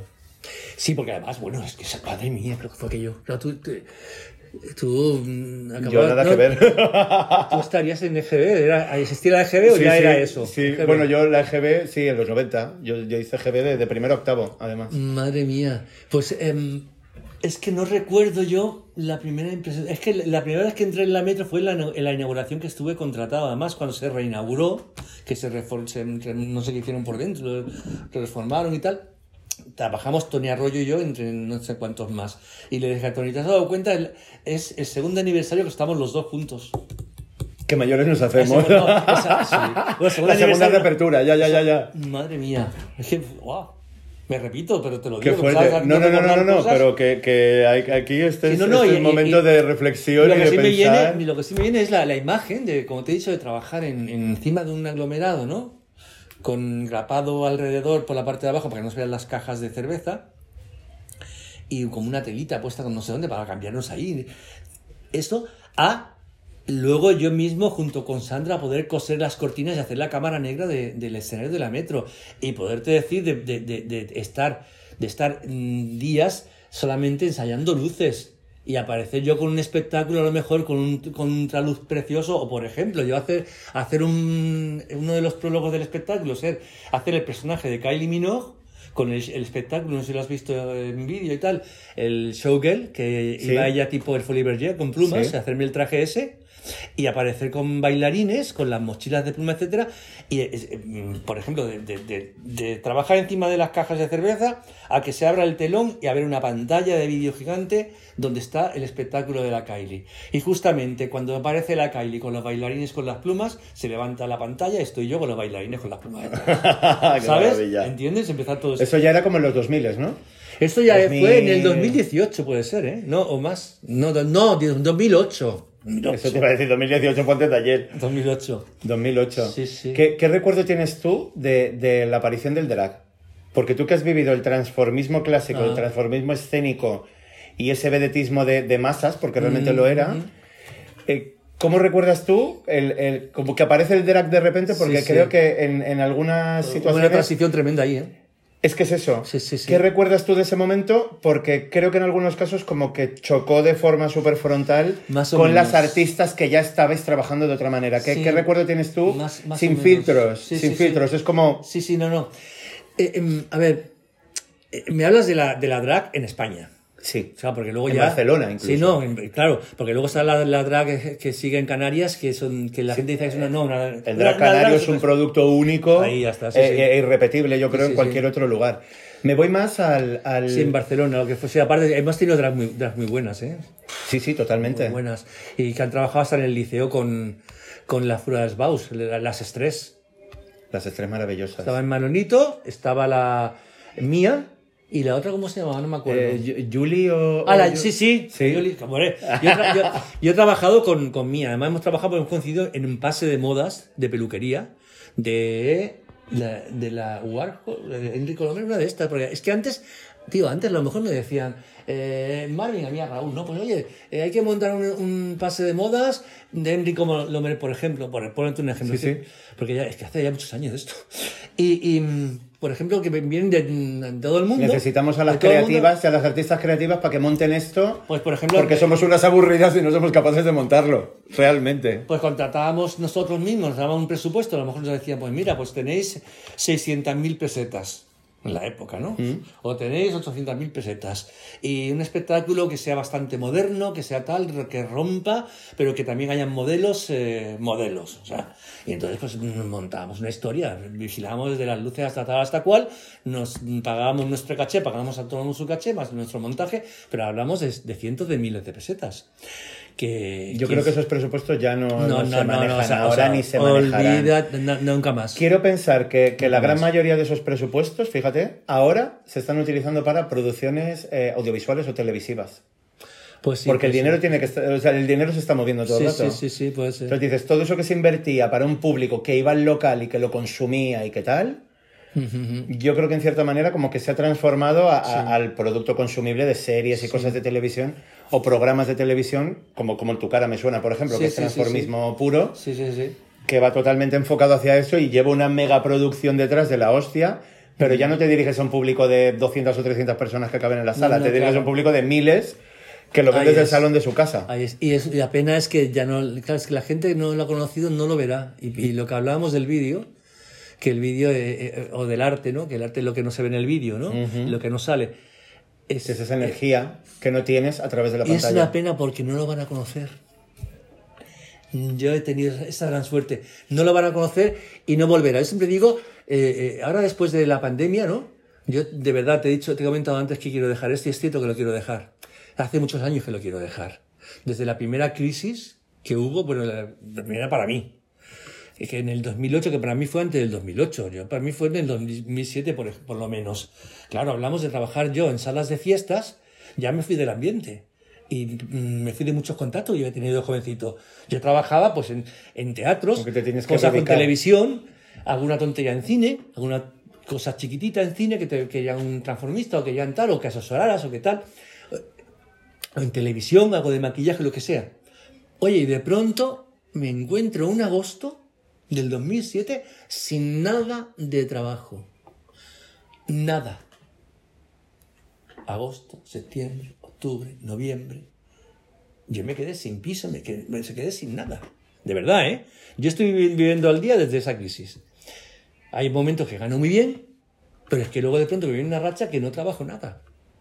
Nada. Y a mí la gente me dice que- siempre, ¿cómo trabajas? Lo digo por si quien escuche esto que me vea en Facebook. Hola, ¿cuánto trabajas, Mari? No, ¿cuánto trabajo? No. Tengo bolos buenos, pero me salen, si lo ven, miran en Facebook, me salen de cosas brevas. Pero yo digo, trabajar, trabajamos mucho. El tema es que no cobramos por todo lo que hacemos. También, claro. Porque También. trabajar, trabajamos como perras todo el rato. Sí, sí, porque yo, sí. vamos, yo no paro. Pero realmente no hay un, un rendimiento de vuelta. No, no, no. Y aún así, es algo que, que a mí me parece que es preocupante, porque dices, joder, si, si queremos vivi- vivir de nuestro trabajo, vivir de nuestro arte, sea el tipo de arte que sea, eh, ¿cómo lo hacemos? Claro. ¿Cómo lo hacemos? Porque ha habido periodos en los que se ha ganado mucho dinero trabajando mucho y trabajando muy bien, pero luego ha ido evolucionando, evolucionando un formato que yo no sé eh, cuál es el formato actual para, para que podamos hacer las cosas, Claro. porque lo que no tiene sentido es que personas como tú, que habéis estado trabajando en un montón de lugares y que tenéis ya un nombre y que tenéis una forma de trabajar que incluso me atrevería a decir que una nueva generación o una generación joven no tiene, No, no, no, aunque solo sea por experiencia y porque el formato era otro formato distinto, el formato de compañía, eh, el formato de espectáculo, for- las salas, los lugares donde se hacía, dices, no tiene sentido que, que tengamos que estar en una situación de búsqueda activa de empleo. Mm. ¿Por qué? ¿Por qué crees tú que pasa eso? No sé, no sé, porque es que ahora, eh, contándome todo esto, me has hecho también recordar. eh, había una serie de televisión, no recuerdo el nombre. ¿Lolita se podía llamar? No sé, una serie de televisión que salía un- una sala de cabaret. ¿Vale? Y me da mucha pena, realmente, te, te lo digo de verdad. Porque ya te comenté an- antes cuando hablábamos que hoy en día, así capacitados para montar un espectáculo así de cabaret, hoy en día. Tanto, ah, yo creo que ten- la- tanto Kira, te- Kira o yo, y no sé si hay alguien más preparado para, hacer- para, para plasmar esta magia en el escenario. Porque mm, yo cuando vi esto dije, pero mm, ¿cómo- ¿por qué no sé? Cuando quieren documentarse, se documentan. Claro. Y contratan a quien tienen que contratar. O sea, ¿por qué inauguran el molino o montan el molino y hacen un espectáculo que nunca llega a tener magia? Porque no está la gente que, está, que sabe Que cómo hacer tiene que hacerlo. Claro, no hay más. Claro. Dolly Bandol me dijo que, que el concepto de, de espectáculo, como entendía ella, que no iba a volver de ninguna de las maneras. Mm. No, no, no, no. y no, que en la televisión te, te pagaban por esperar. Que me Sí, pareció sí, maravillosa. sí. El- la televisión, te pagan por esperar. Porque te tiras mil horas para hacer tres minutos. Sí, sí. Por ejemplo, Dolly Bandol, no, no he nombrado a Dolly Bandol por lo de montar algo así, porque Dolly Bandol es creativa, tiene ideas, etcétera. Yo, yo me refiero cuando, porque hoy en día, antes tenían una persona para tal, una para cual. Hoy en día quieren que una persona lo haga todo. Claro, el multitasking. De- de- Claro. te- tienes que hacerlo todo. Claro. Y barato, bueno, bonito, barato, que resulte, resultón. Claro, entonces para eso yo te digo, yo para mí me contratan y, y de pronto te, tengo que plasmar la magia, es que yo te, te hago hasta el decorado, no tengo ningún problema. Claro. A mí me pagas un caché, me pagas tal, bum, bum, bum, bum, yo cobro esto y yo me dedico a dirigir, a organizar y a crear. El tema es que yo no sé si hay una parte que no se quiere pagar por las cosas o que realmente no hay partidas presupuestarias para hacerlo bien, porque sigue habiendo No, gente, eh, hay algo. sigue habiendo que- empresas que, que, que- o sea, Pero es no que me entra en la cabeza. Yo siempre lo he pensado, si yo tuviera dinero, la liaba parda, pero a tope, a tope. Entonces dices, ¿qué necesitamos? Que, que un chulo con dinero, un sugar daddy. O a lo mejor tú por el hecho de no tener ese dinero eres más creativo. Yo la- Es que yo creo que va un poco de la mano. Pero ah, yo La con quién he- necesidad con agudiza he- el ingenio. Yo con quien he hablado mucho esto es con Moncho, bueno, porque me refiero a Sí. Moncho Borrajo, tiene ya 70 y no sé cuántos. Que el otro día lo hablé con él, le dije, tengo, soy más mayor ahora, Moncho, que, que tú cuando te conocí, ¿no? Cuando empezamos a trabajar juntos. Yo tengo ahora 56 y Moncho tenía 53 años así cuando empecé a trabajar con él. Y yo siempre le comento, digo, pero ¿cómo puedes tener esta energía, esta creatividad? Esta... Moncho tiene dinero, ha ganado mucho dinero. Ahora no se tendrá más o tendrá menos, pero sí que es una persona que... Que ha tenido solvencia, sí, sí. Entonces, él empezó de cero, fue un pasote, y empezó a trabajar mucho y a ganar mucho porque trabajó mucho y siguió siendo creativo. Porque Teniendo era. en su mano lo que quisiera. Ha seguido siendo creativo, Porque tío. empezó de cero. Ahora Pero de repente yo- colocan a alguien de director de un teatro, de lo que sea, que maneja una partida presupuestaria de X para organizar X y no lo sabe hacer de cero. Ya. No, pero yo, ah, por lo que venía también, que tienes razón en eso, por lo que venía es que yo la- tenía a veces conversaciones con Moncho y, y no hace mucho también tuve una, una parecida. Y entonces le digo, es que yo, yo, perdí, yo perdí creatividad. ¿Sabes? Yo cuando no tenía dinero, cuando me costaba tomarme ese café con leche en el bar de la chavala al lado del Arnao, yo tenía una creatividad, tío. Porque está- estamos más despiertas. Con dos tonterías y me cogí, me hice un traje de Amanda Lear con un vestido de que me regaló una amiga del Loles León. Un vestido que le llamábamos tela de punto, eh, en esa época tela de punto, y es una tela como de, como una licra era. Que era mm, como un canesú y luego de ca- acampanado hacia abajo. Yo lo puse del revés, le corté las tiras, le hice un funte, le puse no sé qué, le corté un trozo, me puse un disco en la cabeza, un pelucón cremado, ala, le saqué un numerazo. Yo eso ahora no se me ocurre. A Moncho sí, Moncho Borrajo lo sigue haciendo. ¿Qui- ¿Quién, de, de la cantidad de artistas con los que has coincidido hi- históricas? Porque Paco España, hola, ¿qué tal? Oh, sí. Quiero que me hables un poquito de ellos. ¿Qué- ¿Por qué- cuál empiezo? Pues mira, por Paco España, por ejemplo. pues mira, Paco España, eh, mm, muy artista, ¿eh? muy, muy, y muy profesional. Em, yo no sé, Paco, mm, Paco empezó a, a decaer cuando murió su pareja, su- eh, digamos su marido, que no estaban casados, que era Federico, que era quien controlaba todo. Luego yo creo que se desfasó. Cuando estaba con Federico se tomaban sus copas. eh. Yo alguna vez le vi más bebido que otra. Pues como todo el mundo, sí que trabajamos en la noche. Hay gente que un día más, gente que... Como, eh, como el que le gusta andar un día anda más, un día anda menos. O sea, por eso no va a ser ahora... eh, que no se te va la una- olla y te encierras en casa, exacto. Quiero decir, el que le da por andar mucho no es, no es, una, no es un atleta. Lo puede ser atleta o no. Y el que bebe mucho una noche no es un borracho. Voy por ahí, ¿no? Un poco. Pero murió Federico y yo, claro, aunque ya no trabajaba con Paco, etcétera, con Paco España, mm, sí conozco gente que ha seguido trabajando con él y claro, que hemos compartido, que nos hemos comentado y se fue como yendo por ahí. Y ya la última vez que vi a Paco España, fíjate, mm, fue en el 1999, en octubre, que debutamos en la Latina con Mucho Borrajo en Madrid. Y vino vestido de mujer, que eso no lo había hecho. A ver, él se había montado, de mujer sí, pero como estrella, como diva, para aparecer Para en los trabajar. cuando su, su época Ah. dorada. Claro. La su época dorada. Que él de pronto se enteraba que había un debut o algo, iba él. Y ya las fotos en la revista salía la famosa que al lado el transformista Paco España del Gay Club de Madrid, ¿sabes? Claro. Pero esta vez era otra cosa, iba con otra transexual y, y era y parecían más dos putonas que dos, ¿sabes? Entonces, claro, yo le, lo vi cambiado ahí. Y, pero bueno, digo que oye, que se divierta, ¿no? Es una- era Sí, pero te das cuenta como, como Que la cosa ha cambiado. cierta decadencia. Claro. Es un poco es el un punto. poquito. Entonces ya fue de Me sabe mal realmente todo esto. Luego también, a ver, de Paco España, ¿qué más te puedo decir? Te digo eso que muy artista. Yo me trabajamos, él dice, "Va- vamos a trabajar en el Live, el Live Live, en Santander. Pero eso me fue porque, mira, fíjate, es una historia también larga, no larga, le voy a, a ver si lo puedo resumir.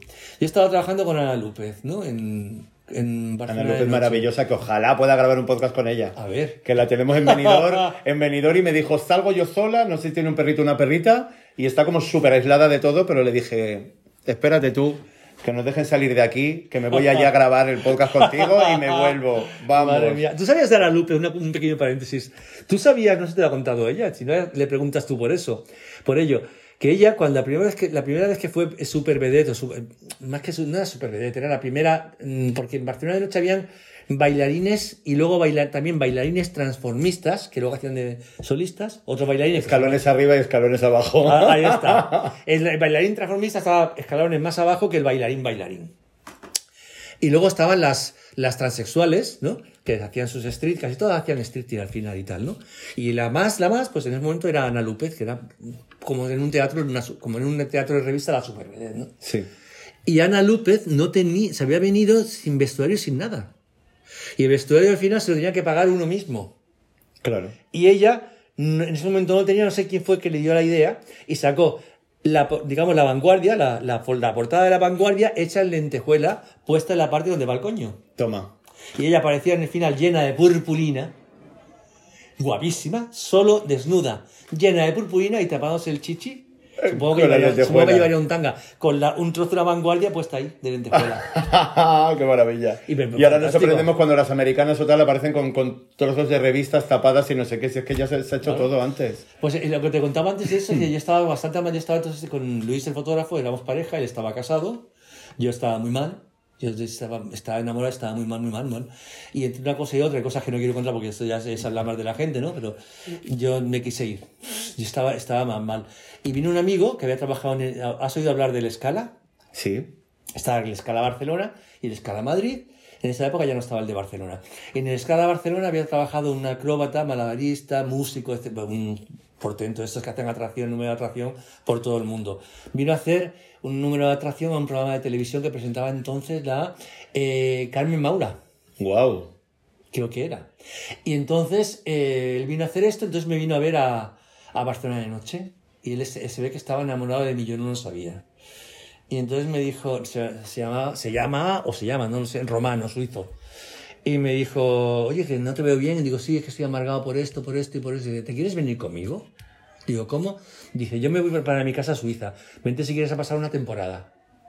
Y A. Suiza. Sí, y, y yo también sabía que estaba muy cansado del espectáculo, ¿no?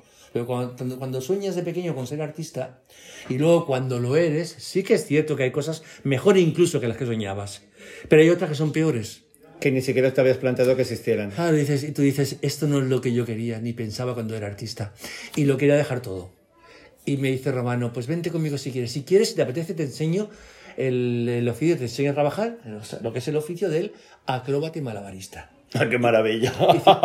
Y con el tiempo, si quieres, podemos hacer dúo y trabajar a nivel de, de gran atracción. Por cruceros, por- y yo dije, fantástico, no me tengo que maquillar más, me voy contigo. Y me fui, y sí, me empe- empecé a hacer el pino, y cosas me empezó a enseñar poquito a poco, y me empecé a amargar porque estaba enamorado de mí, ahí me enteré.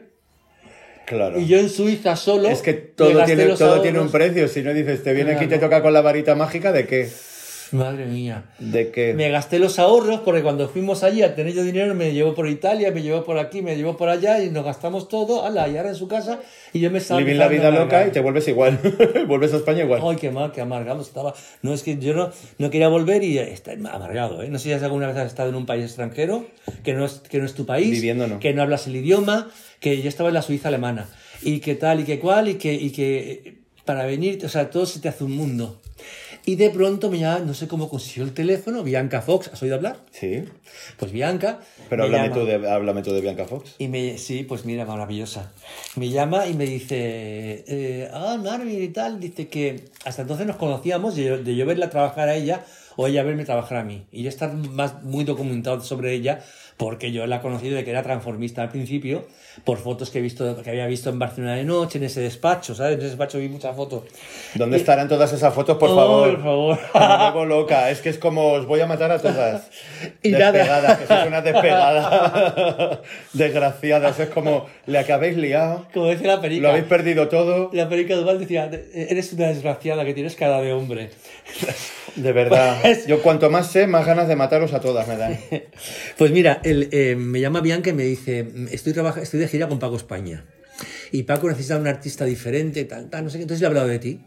Y me ha dicho que sí que te vengas. Digo, pero así por la buena. Y dice, sí, así por la buena. ¿Te quieres venir a trabajar con Paco de gira? Y dije, sí. Estaba amargado ahí, tío. Y le dije a Romano, lo siento, me voy a Barcelona. Te dejo. Con tus A tomar acrobacias, por culo. con tus A acrobacias. tomar por culo, voy a ganar dinero de todo. Y me vine y de nuevo, pues, de nuevo, reini- ¿cómo se dice? Como que recuperaste otra vez, te Sí, reenganchaste. y mi relación con Luis y todo. Qué fuerte. Sí, y entonces eh, me, me hice un vestuario de final, me hice tal, y me fui con Paco España a trabajar.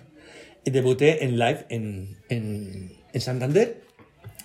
no teníamos ningún día de fiesta, trabajamos todos los días. Pero además, fíjate, tío, era la sala llena, tenía dos plantas. El escenario era redondo. Actuábamos en ese, era escenario y pista, ¿no? Con un- como una pista alta, redonda.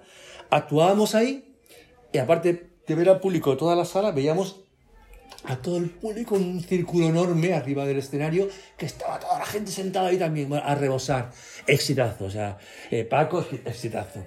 Y la gente que iba con él, teníamos todo, porque ya la gente va predispuesta a aplaudirte, ¿sabes? Claro. Se acababa, el- eh, eh, normalmente los espectáculos mm, siempre era como si fuera un espectáculo con un descanso en medio, o sea, como si fueran dos espectáculos, pero que en realidad sí, hacíamos dos presentaciones, dos finales, pero Como que dos sí, pases. Pero, es, pero allá donde íbamos, es que no se, la- el público no po- se le- yo creo que se le engañaba al público o algo así, porque lo que hacía era, se llenaba la sala a tope, acababa en el primer pase y salía la gente por la salida de emergencia y ya estaba entrando la gente por la otra salida y se volvía a llenar la sala, tío. Increíble. Con Paco España, increíble. Hemos llenado todas las salas de España por donde hemos ido. Que eso es lo que hablábamos, que, que tú pensabas que, que eso era lo normal. Claro. Claro, y luego ya no. Que luego es cuando te das cuenta que no. Y que, y que anteriormente tampoco lo fue. Que es un momento que ocurre y pasa y ya está. Sí, sí, sí. sí. Coincidiste también con, con Pirondello y con Pierrot, ¿no? Sí, con Pirondelo. Que antes cuando hemos visto la foto he estado ahí como Sí, murriña y digo. ¿qué pasa? Con Pierrot, Pier- Pierrot me hizo mucha ilusión porque yo, ya te digo, antes no sé si lo comenté en la grabación o no, pero el, eh, sé que te lo he comentado en algún momento, que habían eh, transformistas que imitaban a, a artistas como Paco España o como Pierrot, como tal. Pues yo conocí quién era Pierrot en principio porque fui a un local, a, así que también el Arco Iris, que era un espectáculo, yo no era transformista, nada, ni, ni pensé nunca ser transformista. Y yo tendría unos 17 años, 17 años tendría. Y veo uno que sale haciendo de no sé qué personaje, no recuerdo lo que era, pero con una, haciendo el playback de una voz de hombre y tal, y una- un tema cómico y tal, ¿no? Y me digo, ¿quién es? Y me dice un amigo, es, eh, imita a Pierrot. Digo, ah, sí, entonces ya me informé y tal, vi quién era Pierrot, ya me documenté, tal, tal. Y entonces, para mí era como algo muy grande, ¿no? Claro. Yo de pronto empecé a trabajar en Barcelona de noche, veo fotos de Pierrot en Barcelona de noche con todo el mundo, y de pronto estoy trabajando con eh, el espectáculo Crack. O no, ya saltando por las tapias, con Loles León, etcétera. Que fue cuando empecé como transformista, ya como cuando bajé un Cuando de bajaste dos escalones. cuando me puse el nombre artístico. Vamos a hacer una camiseta. Yo bajé dos escalones en el Barcelona de noche. Hostia, pues resulta que eh, me comenta Ramón Dici, mm, creo que te comenté antes que él tenía mucha confianza conmigo. Mi pareja entonces, que había sido camarero, empezó a trabajar como metre de Barcelona de noche, que es que, que luego fue el- la, pareja, la pareja de Kira. Sí. Y resulta que, que, mm, me dice Ramón, Ramón dice el dueño, dice Pierrot estaba trabajando en Bataclan en Bilbao, pero le han llamado del Molino para que monte un espectáculo, porque Pierrot no solamente actuaba, Pierrot hacía el libreto de todo el espectáculo, todo. Cada cosa que pasaba, cada telón, cada decorado, las frases de los sketches, todo. Quién va, quién no va, quién tal, el orden del espectáculo, todo. Menos la coreografía, que ya la hacía pero un genio sí, sí, total. sí, sí. Y entonces eh, me dice Ramón, eh, así que voy a hablar con él. A ver, ya me habló de lo especial que cobraba. Bueno, es que Pierro cobraba en esa época. Creo que luego se fue bajando los cachés ya la Cris, todo. Pero que yo no sé si venía cobrando, si era unas 14.000 pesetas diarias en, en el molino. Claro, 15.000 pesetas son 90 euros de hoy en día. Te estoy hablando de hace 35, 34 años. Mucho dinero. Imagínate, hombre, mucho dinero. Mucho. Pero es que se porque la vida era más barata, además. Es que a mí me estaba Ahora, ahora, pagando... ahora no estaría mal que dicen 90 euros o 100 euros al día, coño, son como 3.000 al mes. Hombre, pero te digo una cosa, es que a mí yo trabajando en la Hoy. época, en la época que yo trabajaba en la metro con la PAT y con todo aquello y tal que te conté, que pagaban ese dinero. Yo estaba trabajando también, estaba trabajando en, en Eterna, cuando el, el restaurante de Así eterna, que tuvieron varios, además. Varios. No sabía yo que tú habías trabajado Sí, allí. sí. La eh, Patrick sí, pero sí, no sí. sabía que tú. Entonces luego estuve trabajando, me, me, me llevaron a la Eterna de Mare Magnum. Qué bonito. Y estando yo en el Eterna, siendo artista del Eterna Mare Magnum, también yo monté coreografías para varios, para varios Eternas, a los camareros, sobre todo a los camareros con las bandejas, le monté cositas. Y yo estaba cobrando en Eterna 90 euros diarios. Pedí que por favor por lo menos que los lunes me dieran fiesta. Eran seis días a la semana, 90 euros. Te hablo hace años, ¿eh? En la metro me pagaba un pastón, el otro. No te lo- no- no, de verdad, no te lo cuento por decir, yo cobraba No, mucho. no es de presumir, es de lo que era y de lo que, Hombre, de lo que se ha quedado. Que en el cangrejo estoy cobrando 80 euros diarios y son dos días a la semana, ¿eh? Y te vas a hacer un bolo a un sitio y te- quieren pagar por un bolo 100 euros. Dices, señores, no, no, son 200 mínimos. No, no, es que no es. Bueno, pues. Y, pero porque hay otras que lo están cobrando, claro. Pero te- imagínate lo que Tampoco ganamos- tantas, ¿eh? Ya. Y pues ima- tantas. imagínate, en esa época, yo en Barcelona de noche estaba cobrando 3.500, 4.000 pesetas diarias. Que estaba bien, más o menos. Para un artista que había bajado. Bueno, yo, yo- yo cobraba como si no hubiese bajado los escalones. Los había bajado, pero cobraba igual. Ojo, claro. Entonces, imagínate, Pierrot le pagaban 14.000 y creo no sé si llegó a pagarle 15.000 Ramón y- o 16.000. Entonces lo contrató. Y tras, qué pena que no tenga yo el libreto de Gailandia. Tengo el, el otro libreto que te comenté que te dejaré. Y, y, eh, vino con el espectáculo Gailandia como, y entonces hablaba desde el Antinó hasta el no sé cuántos, desde Egipto. O sea, como se inventó un personaje gay de cada mitología, de cada historia, salía ese personaje gay y todo esto. ¿no? Entonces, cuando, eh, antes de hacer este espectáculo, vino para ver el espectáculo y vino Pierrot a ver el espectáculo. Para mí era bueno, tenía una eminencia sentada en el público, ¿no? Claro. Y entonces eh, acaba esto y Pierrot me dice Ramón, ay, eh, Marvin, baja que te... Ay, Pepe Tony, baja que Pierrot quiere hablar contigo. Yo, entonces bajé. Te digo bajé porque yo estaba, en los camerinos de Barcelona Noche eran dos plantas, dos pisos. Yo estaba en el piso de arriba. Me habló Manel. Y entonces bajé y me estaba esperando Pierrot abajo y me dijo que le había gustado muchísimo. Que me ha gustado mucho. Que supera el lago, por favor. Hombre, imagínate. dice, ya me puedo morir tranquila. Imagínate.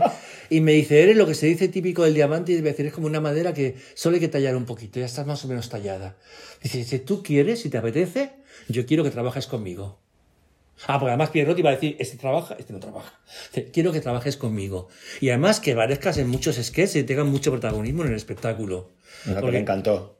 Imagina- Vamos. bueno, imagínate, es que, es que vuelvo a repetir que, es que me estás haciendo recordar, madre mía. Y me dice, em, te voy a dar bastante protagonismo, dice, para que aprendas más, para que tal, para que cual.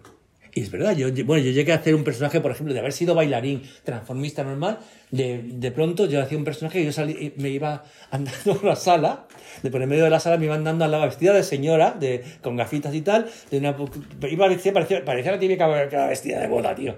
Y me iba como que voy al lavabo, entonces Pierrote estaba buscando una, un- para hacer un número de magia. Alguien del público. Y busca un voluntario. Y como nadie dice, ¡ay, eh, eh, oiga, señora, señora! El cañón, ¡bum! para mí. Entonces yo era la señora. Entonces, claro, me tuve que aprender ese personaje, llegar a con él, todo el libreto, toda la historia, y hacía un sketch con él, como le tapaba los ojos y hacía como que adivinaba lo que él cogía del público, ¿no?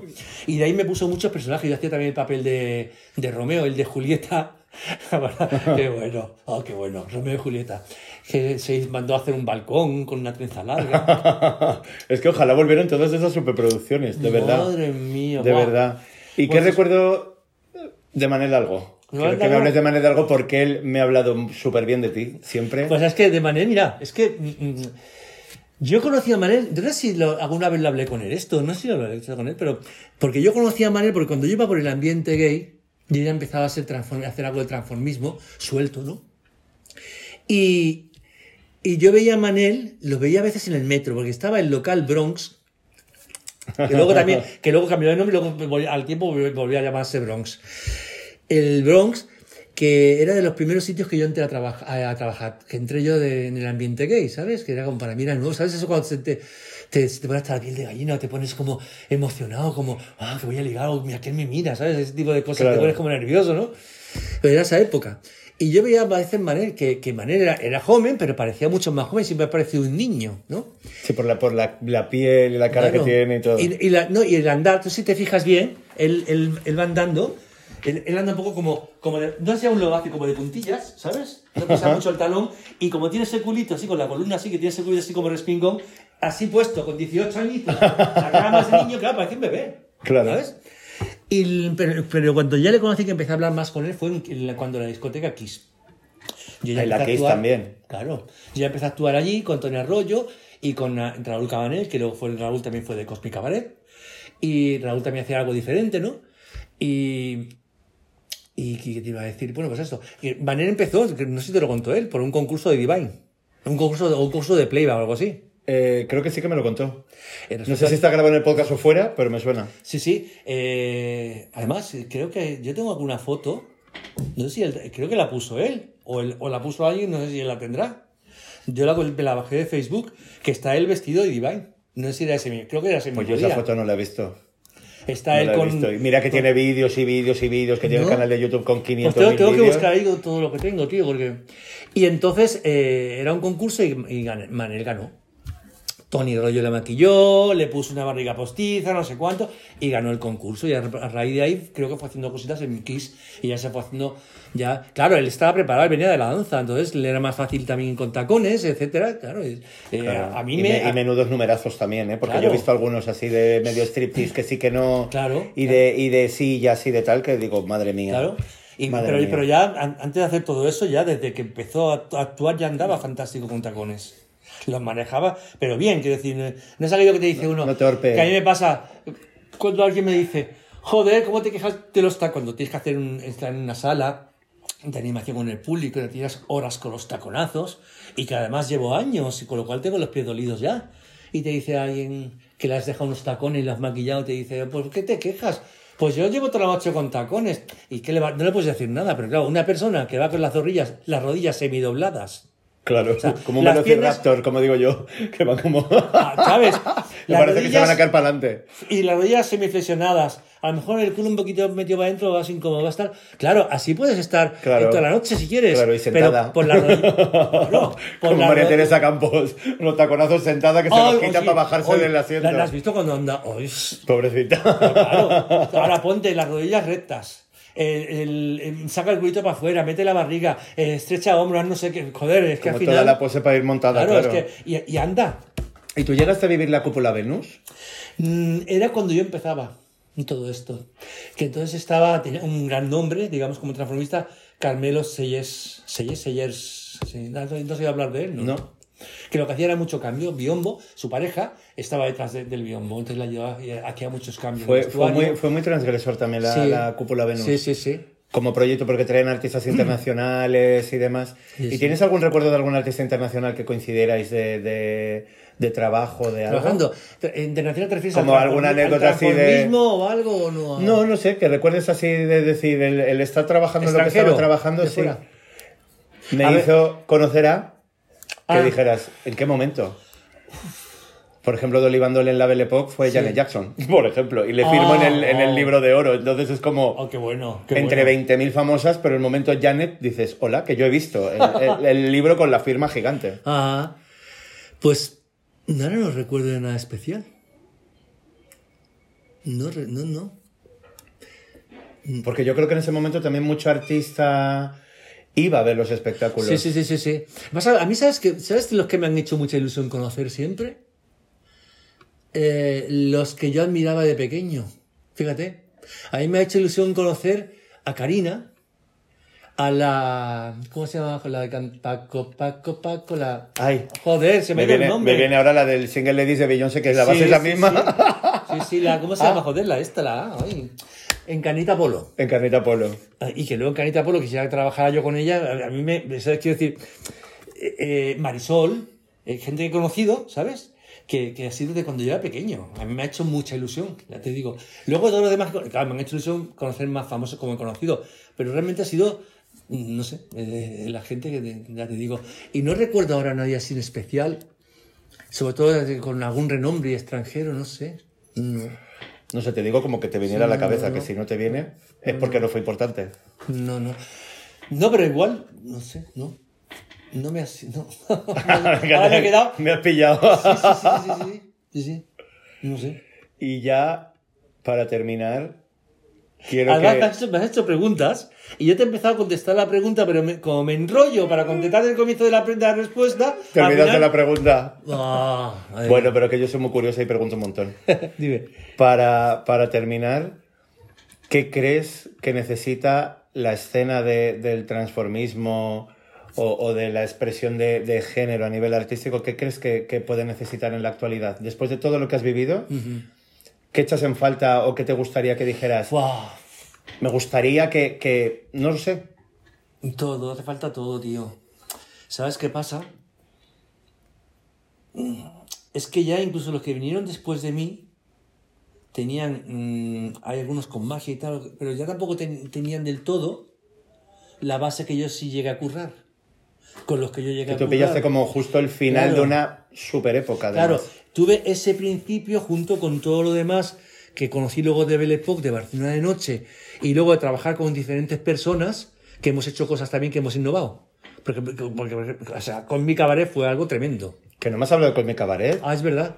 Fue algo genial. Algo que, bueno, cuando debutamos en la sala Polo, en el, eh, ¿conocen la sala Polo? Sí, claro. Que suelo, creo que era de parqueo, madera, o algo así. Pues la, el público estaba sentado en la pista. Entonces, no sé si aún está puesto el escenario, porque el escenario se montó para nosotros. El escenario que ocupaba todo lo que es el ancho de la sala Polo Sí, sí, pues sigue estando. que el camerino arriba y llevábamos tal juego de luces, tal bueno, efectos, llevábamos tal de todo. Cuando se acababa, la gente, aparte de aplaudir, porque eh, cuando iba a empezar el espectáculo, éramos, se supone, se supone, ya veía la gente que no íbamos con los maquillajes, pero éramos una empresa de servicios. La que limpiaba, Raúl, Raúl Cabanillas era la señora de los lavabos, estaba con las gafas y tal, y tiene la voz muy- Claro, toda una aquí, o sea, performance en todo el. Totalmente. Yo, yo era junto con el Manuel Filipino, que buen artista. eh, éramos los de mantenimiento de las sillas. Entonces eh, tú estabas tan normal hablando esperando que empezara y oías de tu silla ¡pa! ¡pa! Te asustabas de que, "Ay, perdone, hacías levantarse a la gente, pasabas por encima, molestaban unos a otros para poder arreglar con unos clavos la silla y a lo mejor en la silla no tenía nada. Claro. ¿Sabes? Y, y cuando se acababa el espectáculo tan fantástico de Cosmic, que el final era basado los cascos un poco en, en el mundo, ¿no? En el mundo quiero decir, pues eh, Xavi, Kira llevaba como si fuese la Sagrada Familia, ¿no? Que no era Ah, vale, en lugares del mundo. Sí, esto. Y yo, yo hacía la parte... monumentos. Y yo hacía la parte de China, llevaba un, casco también, que no éramos de chinos, lo mío estaba hecho con goma espuma, con espejo, con, eh, con espuma de aquella que se infla, todo tallado, pero eh, usábamos mucho material de servicio estación. Si es que teníamos una, una creati- creatividad y sin embargo veías trajes preciosos, o sea, además ya te enseñaré fotos. Y, y cuando acabamos ese final fantástico, con, el- con una versión, eh, eh, ¿cómo se llama? Bastante tecno, pero lentita. Sí, porque era la época. De bolero de Ravel, fíjate. Toma. Y, y se acababa, acabamos, ¡fua! La imagen final, telón, ¡fua! Y la gente empezaba a aplaudir. Pero tuvimos que poner otro final más, que era de nuevo vestidos de la empresa de servicio. Como para la- terminar. Pues sí, es que la gente, aparte de aplaudir, es que ya no le bastaba. Pataleaba en ese suelo de, de madera de parqué, pataleaba. Y era pa, pa, pa, pa, pa. Y un día tuvimos que decir, chicos, vamos a salir de la empresa de servicios. Otra vez para que se vayan a tomar Y por salimos y culo. A no sé desmontarlo qué, todo. Dos tontos mariconadas y nos fuimos solo para eso. Entonces ya se montó un final que Cosmic, Cosmic, es un... No me acuerdo del tema. Que ya hacíamos un pleba grabado por nosotros que salíamos de la empresa de servicio y ya montamos el numerito. ¿Y el, y el concepto del Cosmic Cabaret Global? ¿Qué, qué- qué hilo conductor llevaba?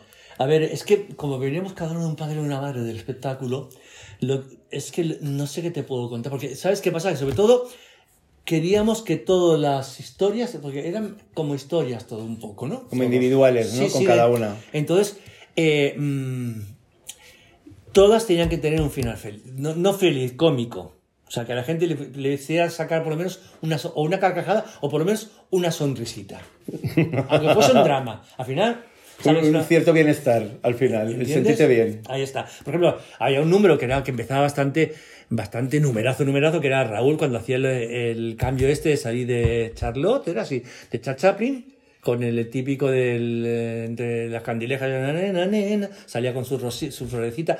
Xavi y yo salía, no, Xavi salía, Xavi era, salía de la típica chica que se enamoraba de, el, Cha- el Charlotte de las chicas, lo típico que ves en Charlotte, ¿no? Salía así mum, con la flor, no sé cuántos, y, y se cambiaba corriendo porque luego hacía conmigo de putona para el cabaret. Entonces, eh, Raúl de ahí hacía un, se iba para atrás, eh, pa- para fondo del, del escenario, y después hace su parte con el público de Charlotte, totalmente metido en el personaje, se quedaba de espaldas al público unos segundos, como te digo, se abría como una puerta, quedaba con blanco, flap, flap, flap, se giraba y era Joel Grey de, de Cabaret, el maestro de ceremonia. Empezaba Willkommen, bienvenido. Y ahí parecíamos yo, o sea, la Kira y yo, parecíamos maquilladísimas, putosísimas. Para esa época, esos pelucones eran lo más. Súper exageradas, claro. Esas medias rotas, ya le hacíamos de dos putonas con el otro, con toda la coreografía. De ahí se quedaba un momento solo para hacer el personaje de Liza Minnelli, el New York. Y justamente cuando está acabando esto, aparecemos otra vez, ya todos cambios de ropa, haciendo eh, un número de años 20. Nada, pues era la típica historia de... mm, Había, había mucho flash porque era la parte de cámara... Cuando la cámara... ¿Sabes que está grabado tan rápido? se acelera. Sí, sí, sí. la ves esas cámaras en, la- en estas películas de cine mudo, pues, eh, pues era un poquito esa imagen, ¿no? Pues la típica imagen de la chica que. eh, bueno, no me enrollo. Una historia de cine mudo era muy, cómica. Porque aparecía la chica que le robaban, luego policía, el policía típico inglés, con ese, ¿sabes? El típico policía inglés de, los años 20, todo así, ¿no? Y acababa en una imagen chimpum y la gente le hacía gracia como acababa. Al final resulta que el policía era la chica, se había una historia. Entonces de ahí Junta- empezaba eso, pum, pum, otra vez eh, el- el- la imagen esta de rápido con el flash y empezaban a salir otros personajes. Se, se abre un telón detrás y aparece, ¿cómo se llama esto? Los foto- como si fueran los fotogramas de una película, Sí, ¿no? que se ve como el, el marco, digamos. Sí, de como los si fuera el negativo, el, el- ¿cómo se El llama? cliché, Este? sí, Pues el sí. cliché, se ve un cliché gigante y de ese cliché aparece eh, eh, la Shirley Temple. Vale. Una vez entonces, entonces aparece, entonces hacemos un poquito un homenaje al cine americano que acaba con Miss Liberty, la Estatua de Libertad arriba. Tengo fotos por ahí y aparece el ching pum y ahí acaba. ¿Y cuánto tiempo funcionó el Cosmic Cabaret? Estuvimos unos. eh, ¿Sabes qué pasa? Que.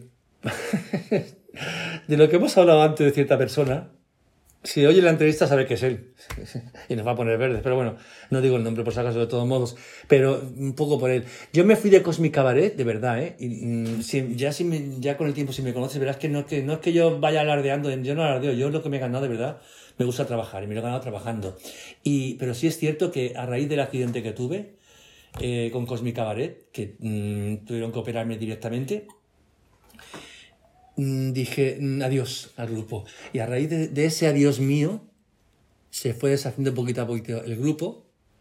Luego se, tu- se montó un poco Cosmic Land con otras personas, también muy buenas, muy buenos artistas.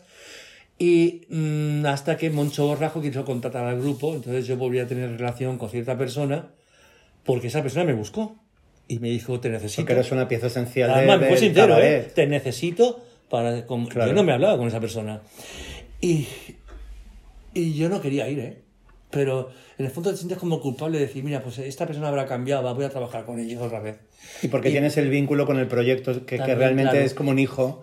Claro. Que muchas veces dices, aunque papá y mamá se Ahí lleven está. mal, el hijo es el hijo. Ahí está. Y quieres que vaya bien o intentar por lo menos que, que- que haga, que se Sí, haga de sí. la mejor manera posible. Porque ¿no? lo que a veces recuerda que lo que a veces recuerda que me recuerdas que esto se tiene que conocer, ¿no? Y se tiene, claro, si se acaba Cosmic Cabaret es que ya es como ahora, ya no, no se conoce ese trabajo tan bonito. No queda verdad. ningún registro de, de eso de, Sí, hay cositas. Yo de vídeo, de fotos. Tengo que buscar vídeos y cosas. No sé si tengo incluso de la metro. Ya incluso aunque sea de la metro, que éramos menos, porque éramos en escena 11 personas. eh, de la metro si éramos 6 o 7. mm, algo de esa magia. Sigue hay. teniendo esa esencia. Bueno, tienes que verme, de verdad, porque yo a veces le digo, o digo, hostia, qué guay estaba, ¿no? Porque yo digo, que- Claro. porque cuando haces tu trabajo, ¿no? Eh, eh, em, y lo haces lo mejor que puedes, que nunca- no te quiero decir que lo hagas bien, pero sí haces, lo haces lo mejor le que puedes. 100%. Y lo, sí, y lo intentas, ¿no? Y te dejas. Y, yo he llegado a bailar, me he llegado a cortar el pie, me he llegado a, a- a coser el pie, cortado en, en escena, porque ahí se le ha caído un vaso, la han barrido, lo han limpiado y, y ha quedado un cristalito. Me la han llegado a coser, etcétera. Cuando está ya casi curadito, me han sacado puntos y tal, he vuelto a trabajar, diciéndome el médico que no, que aún no. Claro. Y he llegado a trabajar, a hacer- coger a un bailarín yo en mis brazos, hacer un porte, estar habla- girando y al girar con el pie volverse a abrir la herida. Y, y yo acabar el número. O sea, para mí el escenario es sagrado. Y entonces, el, mm, hay una época en que yo llevé el pelo largo, en, en además en esa época, en platino, y la raíz negra, que luego dicen Madonna. Bueno, Madonna tampoco inventó nada. Por eso te digo, ¿no? En esa época, y, y- y- y me gustaba mucho la imagen, porque hay una parte que salgo yo con una cosa que me, me, la, me dices, esa misma, ya te conté que yo a veces me he hecho cosas rápidas para trabajar, una cosa que hacíamos y tal, me hice como una cosa con alas, así, una- unas gasas, y me gustó mucho la imagen de mi pelo mojado así todo en rubio y esa cara blanca maquillada, ¿sabes? Aparecer Como ahí. vampírico, un y dices, pues mira qué mono estaba, ¿sabes? Porque ahora te ves ya con 56 años, oye, no, no me conservo más, pero digo, es que no, Hay que tomar conciencia de lo guapos que estamos siempre. Ahí estás. Para que cuando pase el tiempo no nos sorprendamos. Aparte, imagínate, Cosme Cabaret, había un filipino que daba la imagen un poco de chino. Xavi, en Kira, iba con el pelo todo como rapet en azul. Raúl Cabanel era todo rapado entero con una pequeñita cresta en amarilla. Ariel el negro lleno de trencitas por todos los sitios, que en esa época aquí no se veían las trenzas.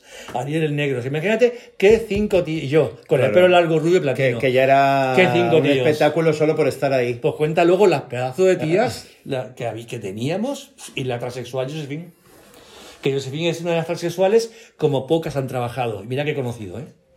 Porque no trabajaba como transexual. ¿Sabes? No, no explotaba demasiado la... Sí, a veces hacía el Era como que lo centraba más en la parte artística que en la parte que- actoral. Claro. En la parte act- actoral. Es que yo creo que es muy importante que realmente en Drag is Burning hago mucho eso de eh, no me importa tu identidad ni nada, sino el, el resultado Ahí está, sí, sí, de sí, todo eso. Y creo que ese es un giro de tuerca interesante, a decir, a mí me da igual, te gustan los hombres, las mujeres o lo que sea, sino es el, el resultado que estás ofreciendo a nivel artístico. Ahí está, sí, que sí. realmente es con lo que nos tenemos que quedar, ¿no? Más que con la parte personal. Sí, Y bueno, y Cósmica Pared fue, yo creo que fue mm, realmente muy importante y, y además se montó y hubieron muchas emociones y muchas historias. Y te- claro, ten en cuenta, a mí me, me ofreció Xavi, el, había estado en Belepo, me dijo de si quería participar en la dirección y tal, y en, en tener un poco el grupo y tal, ¿no? Pero que había que poner un millón de pesetas Ojo.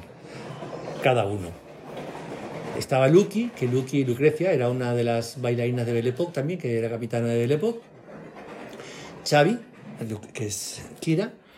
Eh, Raúl también iba a poner dinero y me dijeron a mí si yo quería. Dije yo en este momento digo, no tengo ese millón de pesetas para ponerlo y tal, no tal. Ah, digo, pero si está falta que os ayude lo que sea, os ayudo. Claro, de, eh, de todos, el que más experiencia tenía, yo ya me había recorrido Europa. Que había trabajado ya con, ¿sabes? Entonces, quien más experiencia tenía en todo esto era yo. Con lo cual, se basó mucho a la hora de diálogos, a la hora de tal, de flashes, de gags. Eh, Ay, Marvin, ¿y ¿esto qué es? Pues mira, hacer esto. Bueno, es más, te puedo, eh, ya te trae de enseñar el, el programa de mano del Teatro Arnau de Cosmic Cabaret. Citaron a todo el mundo a las 9 de la mañana para los maquillajes, para los primeros planos, para el programa de mano. Para las Porque, fotografías. claro, entonces porque había una fotografía sin maquillar y otra maquillada. Yo tenía muchísima experiencia en fotos porque yo desde que yo hace años que yo tenía ahí ya casi 30 años cuando Cosmic Cabaret. Claro. O sea, llevaba yo como 10 años en esto. Y entonces eh, yo había trabajado de noche y llegué a las 10 y pico de la mañana para maquillarme. Xavi y la Kira me estaba... Esto, que se ponga como se ponga, me estaba esperando y me dice... Digo, ¿aún no te, no te has hecho la foto? Dice, no, te, te estoy esperando a ti. Yo, eh, oye, literalmente, 5 o 6 minutos en maquillarme.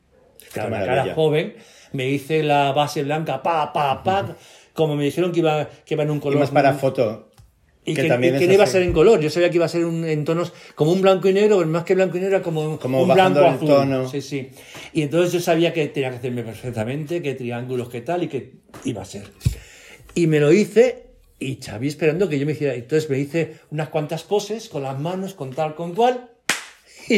Y, la, la- ya me verás en fotos mías que tengo la misma posición que tiene los Xavi en la, en la foto del programa de mano. Y no sé qué venía esto. Ah, bueno, pues esto que Sí, del Cosmic. del Cosmic, que fue realmente muy bonito. Yo me acuerdo cuando debutamos en la sala Apolo, no se llegó con todo.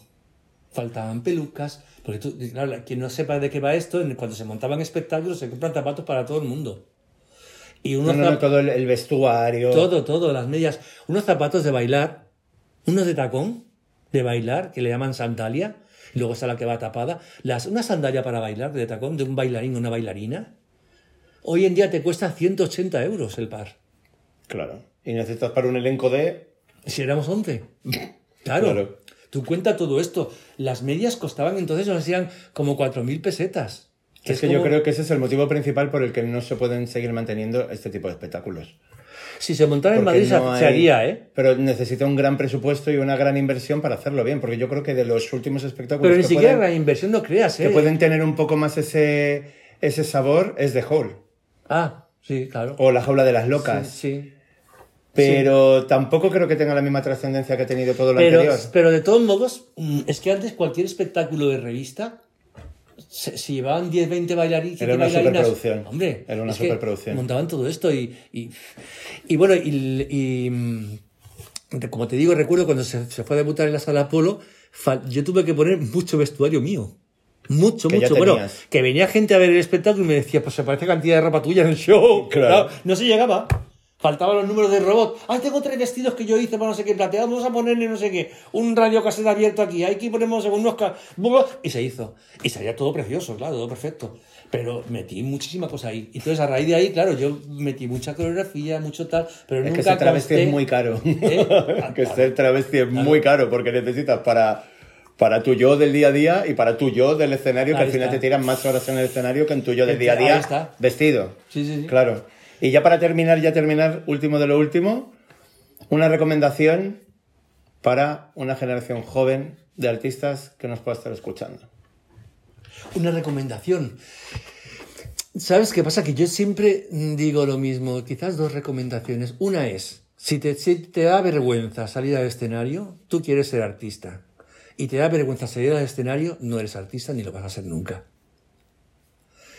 Porque te puedes poner nervioso, estar inseguro, todo lo que tú, todas las sensaciones, pero que no te dé vergüenza. Porque tú, si, vas, si, si, si realmente eres artista, desde que naces tú, vas a necesitar el escenario. Lo que menos se va a dar es vergüenza. Y luego una recomendación es que se haga de corazón. Te llevarán muchos más palos, llorarás mucho, pero cuando lo disfrutes, Lo disfrutarás un montón. mucho más, porque será tu vida, tío. Mira, te lo estoy diciendo y me, me estoy emocionando porque es que hace mucho que quiero dejarlo, tío. Mucho porque no me encuentro con gente así, que realmente lo desee. No sé. Me he encontrado con mucha, como decía la maña, ¿no? Lita Claver, eh, una vez que nos comentó que claro que hay mala gente y mucha envidia, pero eh, en, todos los en todos los trabajos en todos los oficios. Lo que pasa aquí quizás te afecta más, porque si tú Porque vas lo a- pones todo. Claro, tío, yo voy- me he encontrado... Vas a pecho descubierto Claro, y cuando pillas, pillas. Con la situación de tener que salir al escenario con alguien a, qui- a quien quiero mucho, que ha tenido un malentendido y me gira la cara. Y tenemos momentos que. que eh, porque igual es un sketch en el que tengo que decirle algo cariñoso o algo muy sonriente. Y, y ¿sabes lo que duele eso? Claro, ahí entregas emociones. Por eso digo que cuando lo sufres, lo vas a sufrir mucho, mucho más que alguien que no lo sienta. Pero Claro. cuando, cuando, Cuando lo disfrutas cuando es bueno, es, tío, es- guau, tío. es estratosférico. Y yo Qué lo que yo me he llevado, espero que, que, que las nuevas generaciones empiecen a llevarse por lo menos la mitad de lo que yo me he llevado, ¿sabes? En serio. Yo creo que sí y quizás de otra manera. Y yo creo que el tiempo lo dirá. Esperemos. Porque ahora estamos en, en un momento de, de muchos cambios y tal, pero la- las esencias siguen estando ahí. Ah, Y yo creo que se puede reconvertir hacia otros formatos, ajá. pero las ganas y la energía yo creo que es súper necesaria desde, Sí. desde el origen, porque si no, no vamos a ningún lado. Así que, Marvin Salas, Oye, muchísimas gracias, Gracias por y perdón- esta... perdóname por porque me enrollo y no te he contestado No te todo, pero- preocupes, muchas gracias por esta pedazo de entrevista, de verdad. Tenía muchas ganas, además, de, de que me contaras muchas cosas, porque ya te digo que me ha venido tu nombre por muchísimos lugares y, y te han mencionado muchas veces, entonces considero que es por algo. Y, y nada, que nos vamos a ver muy prontito, que tenemos un proyectito ahí Sí, sí, entre manos Sí, sí, sí. que, que ya se verá. Así que muchísimas gracias. Y para todos nuestros oyentes, nos escuchamos muy pronto. Espero en el próximo podcast no tardar tanto, porque estoy hasta arriba con el documental de neotravestismo, con las exposiciones y no me da la vida para más. Pero eh, prometo volver muy prontito porque, porque tengo muchas joyitas ahí todavía pendientes. Así que muchas gracias para todos, un besito grande y nos escuchamos muy pronto. Hasta luego.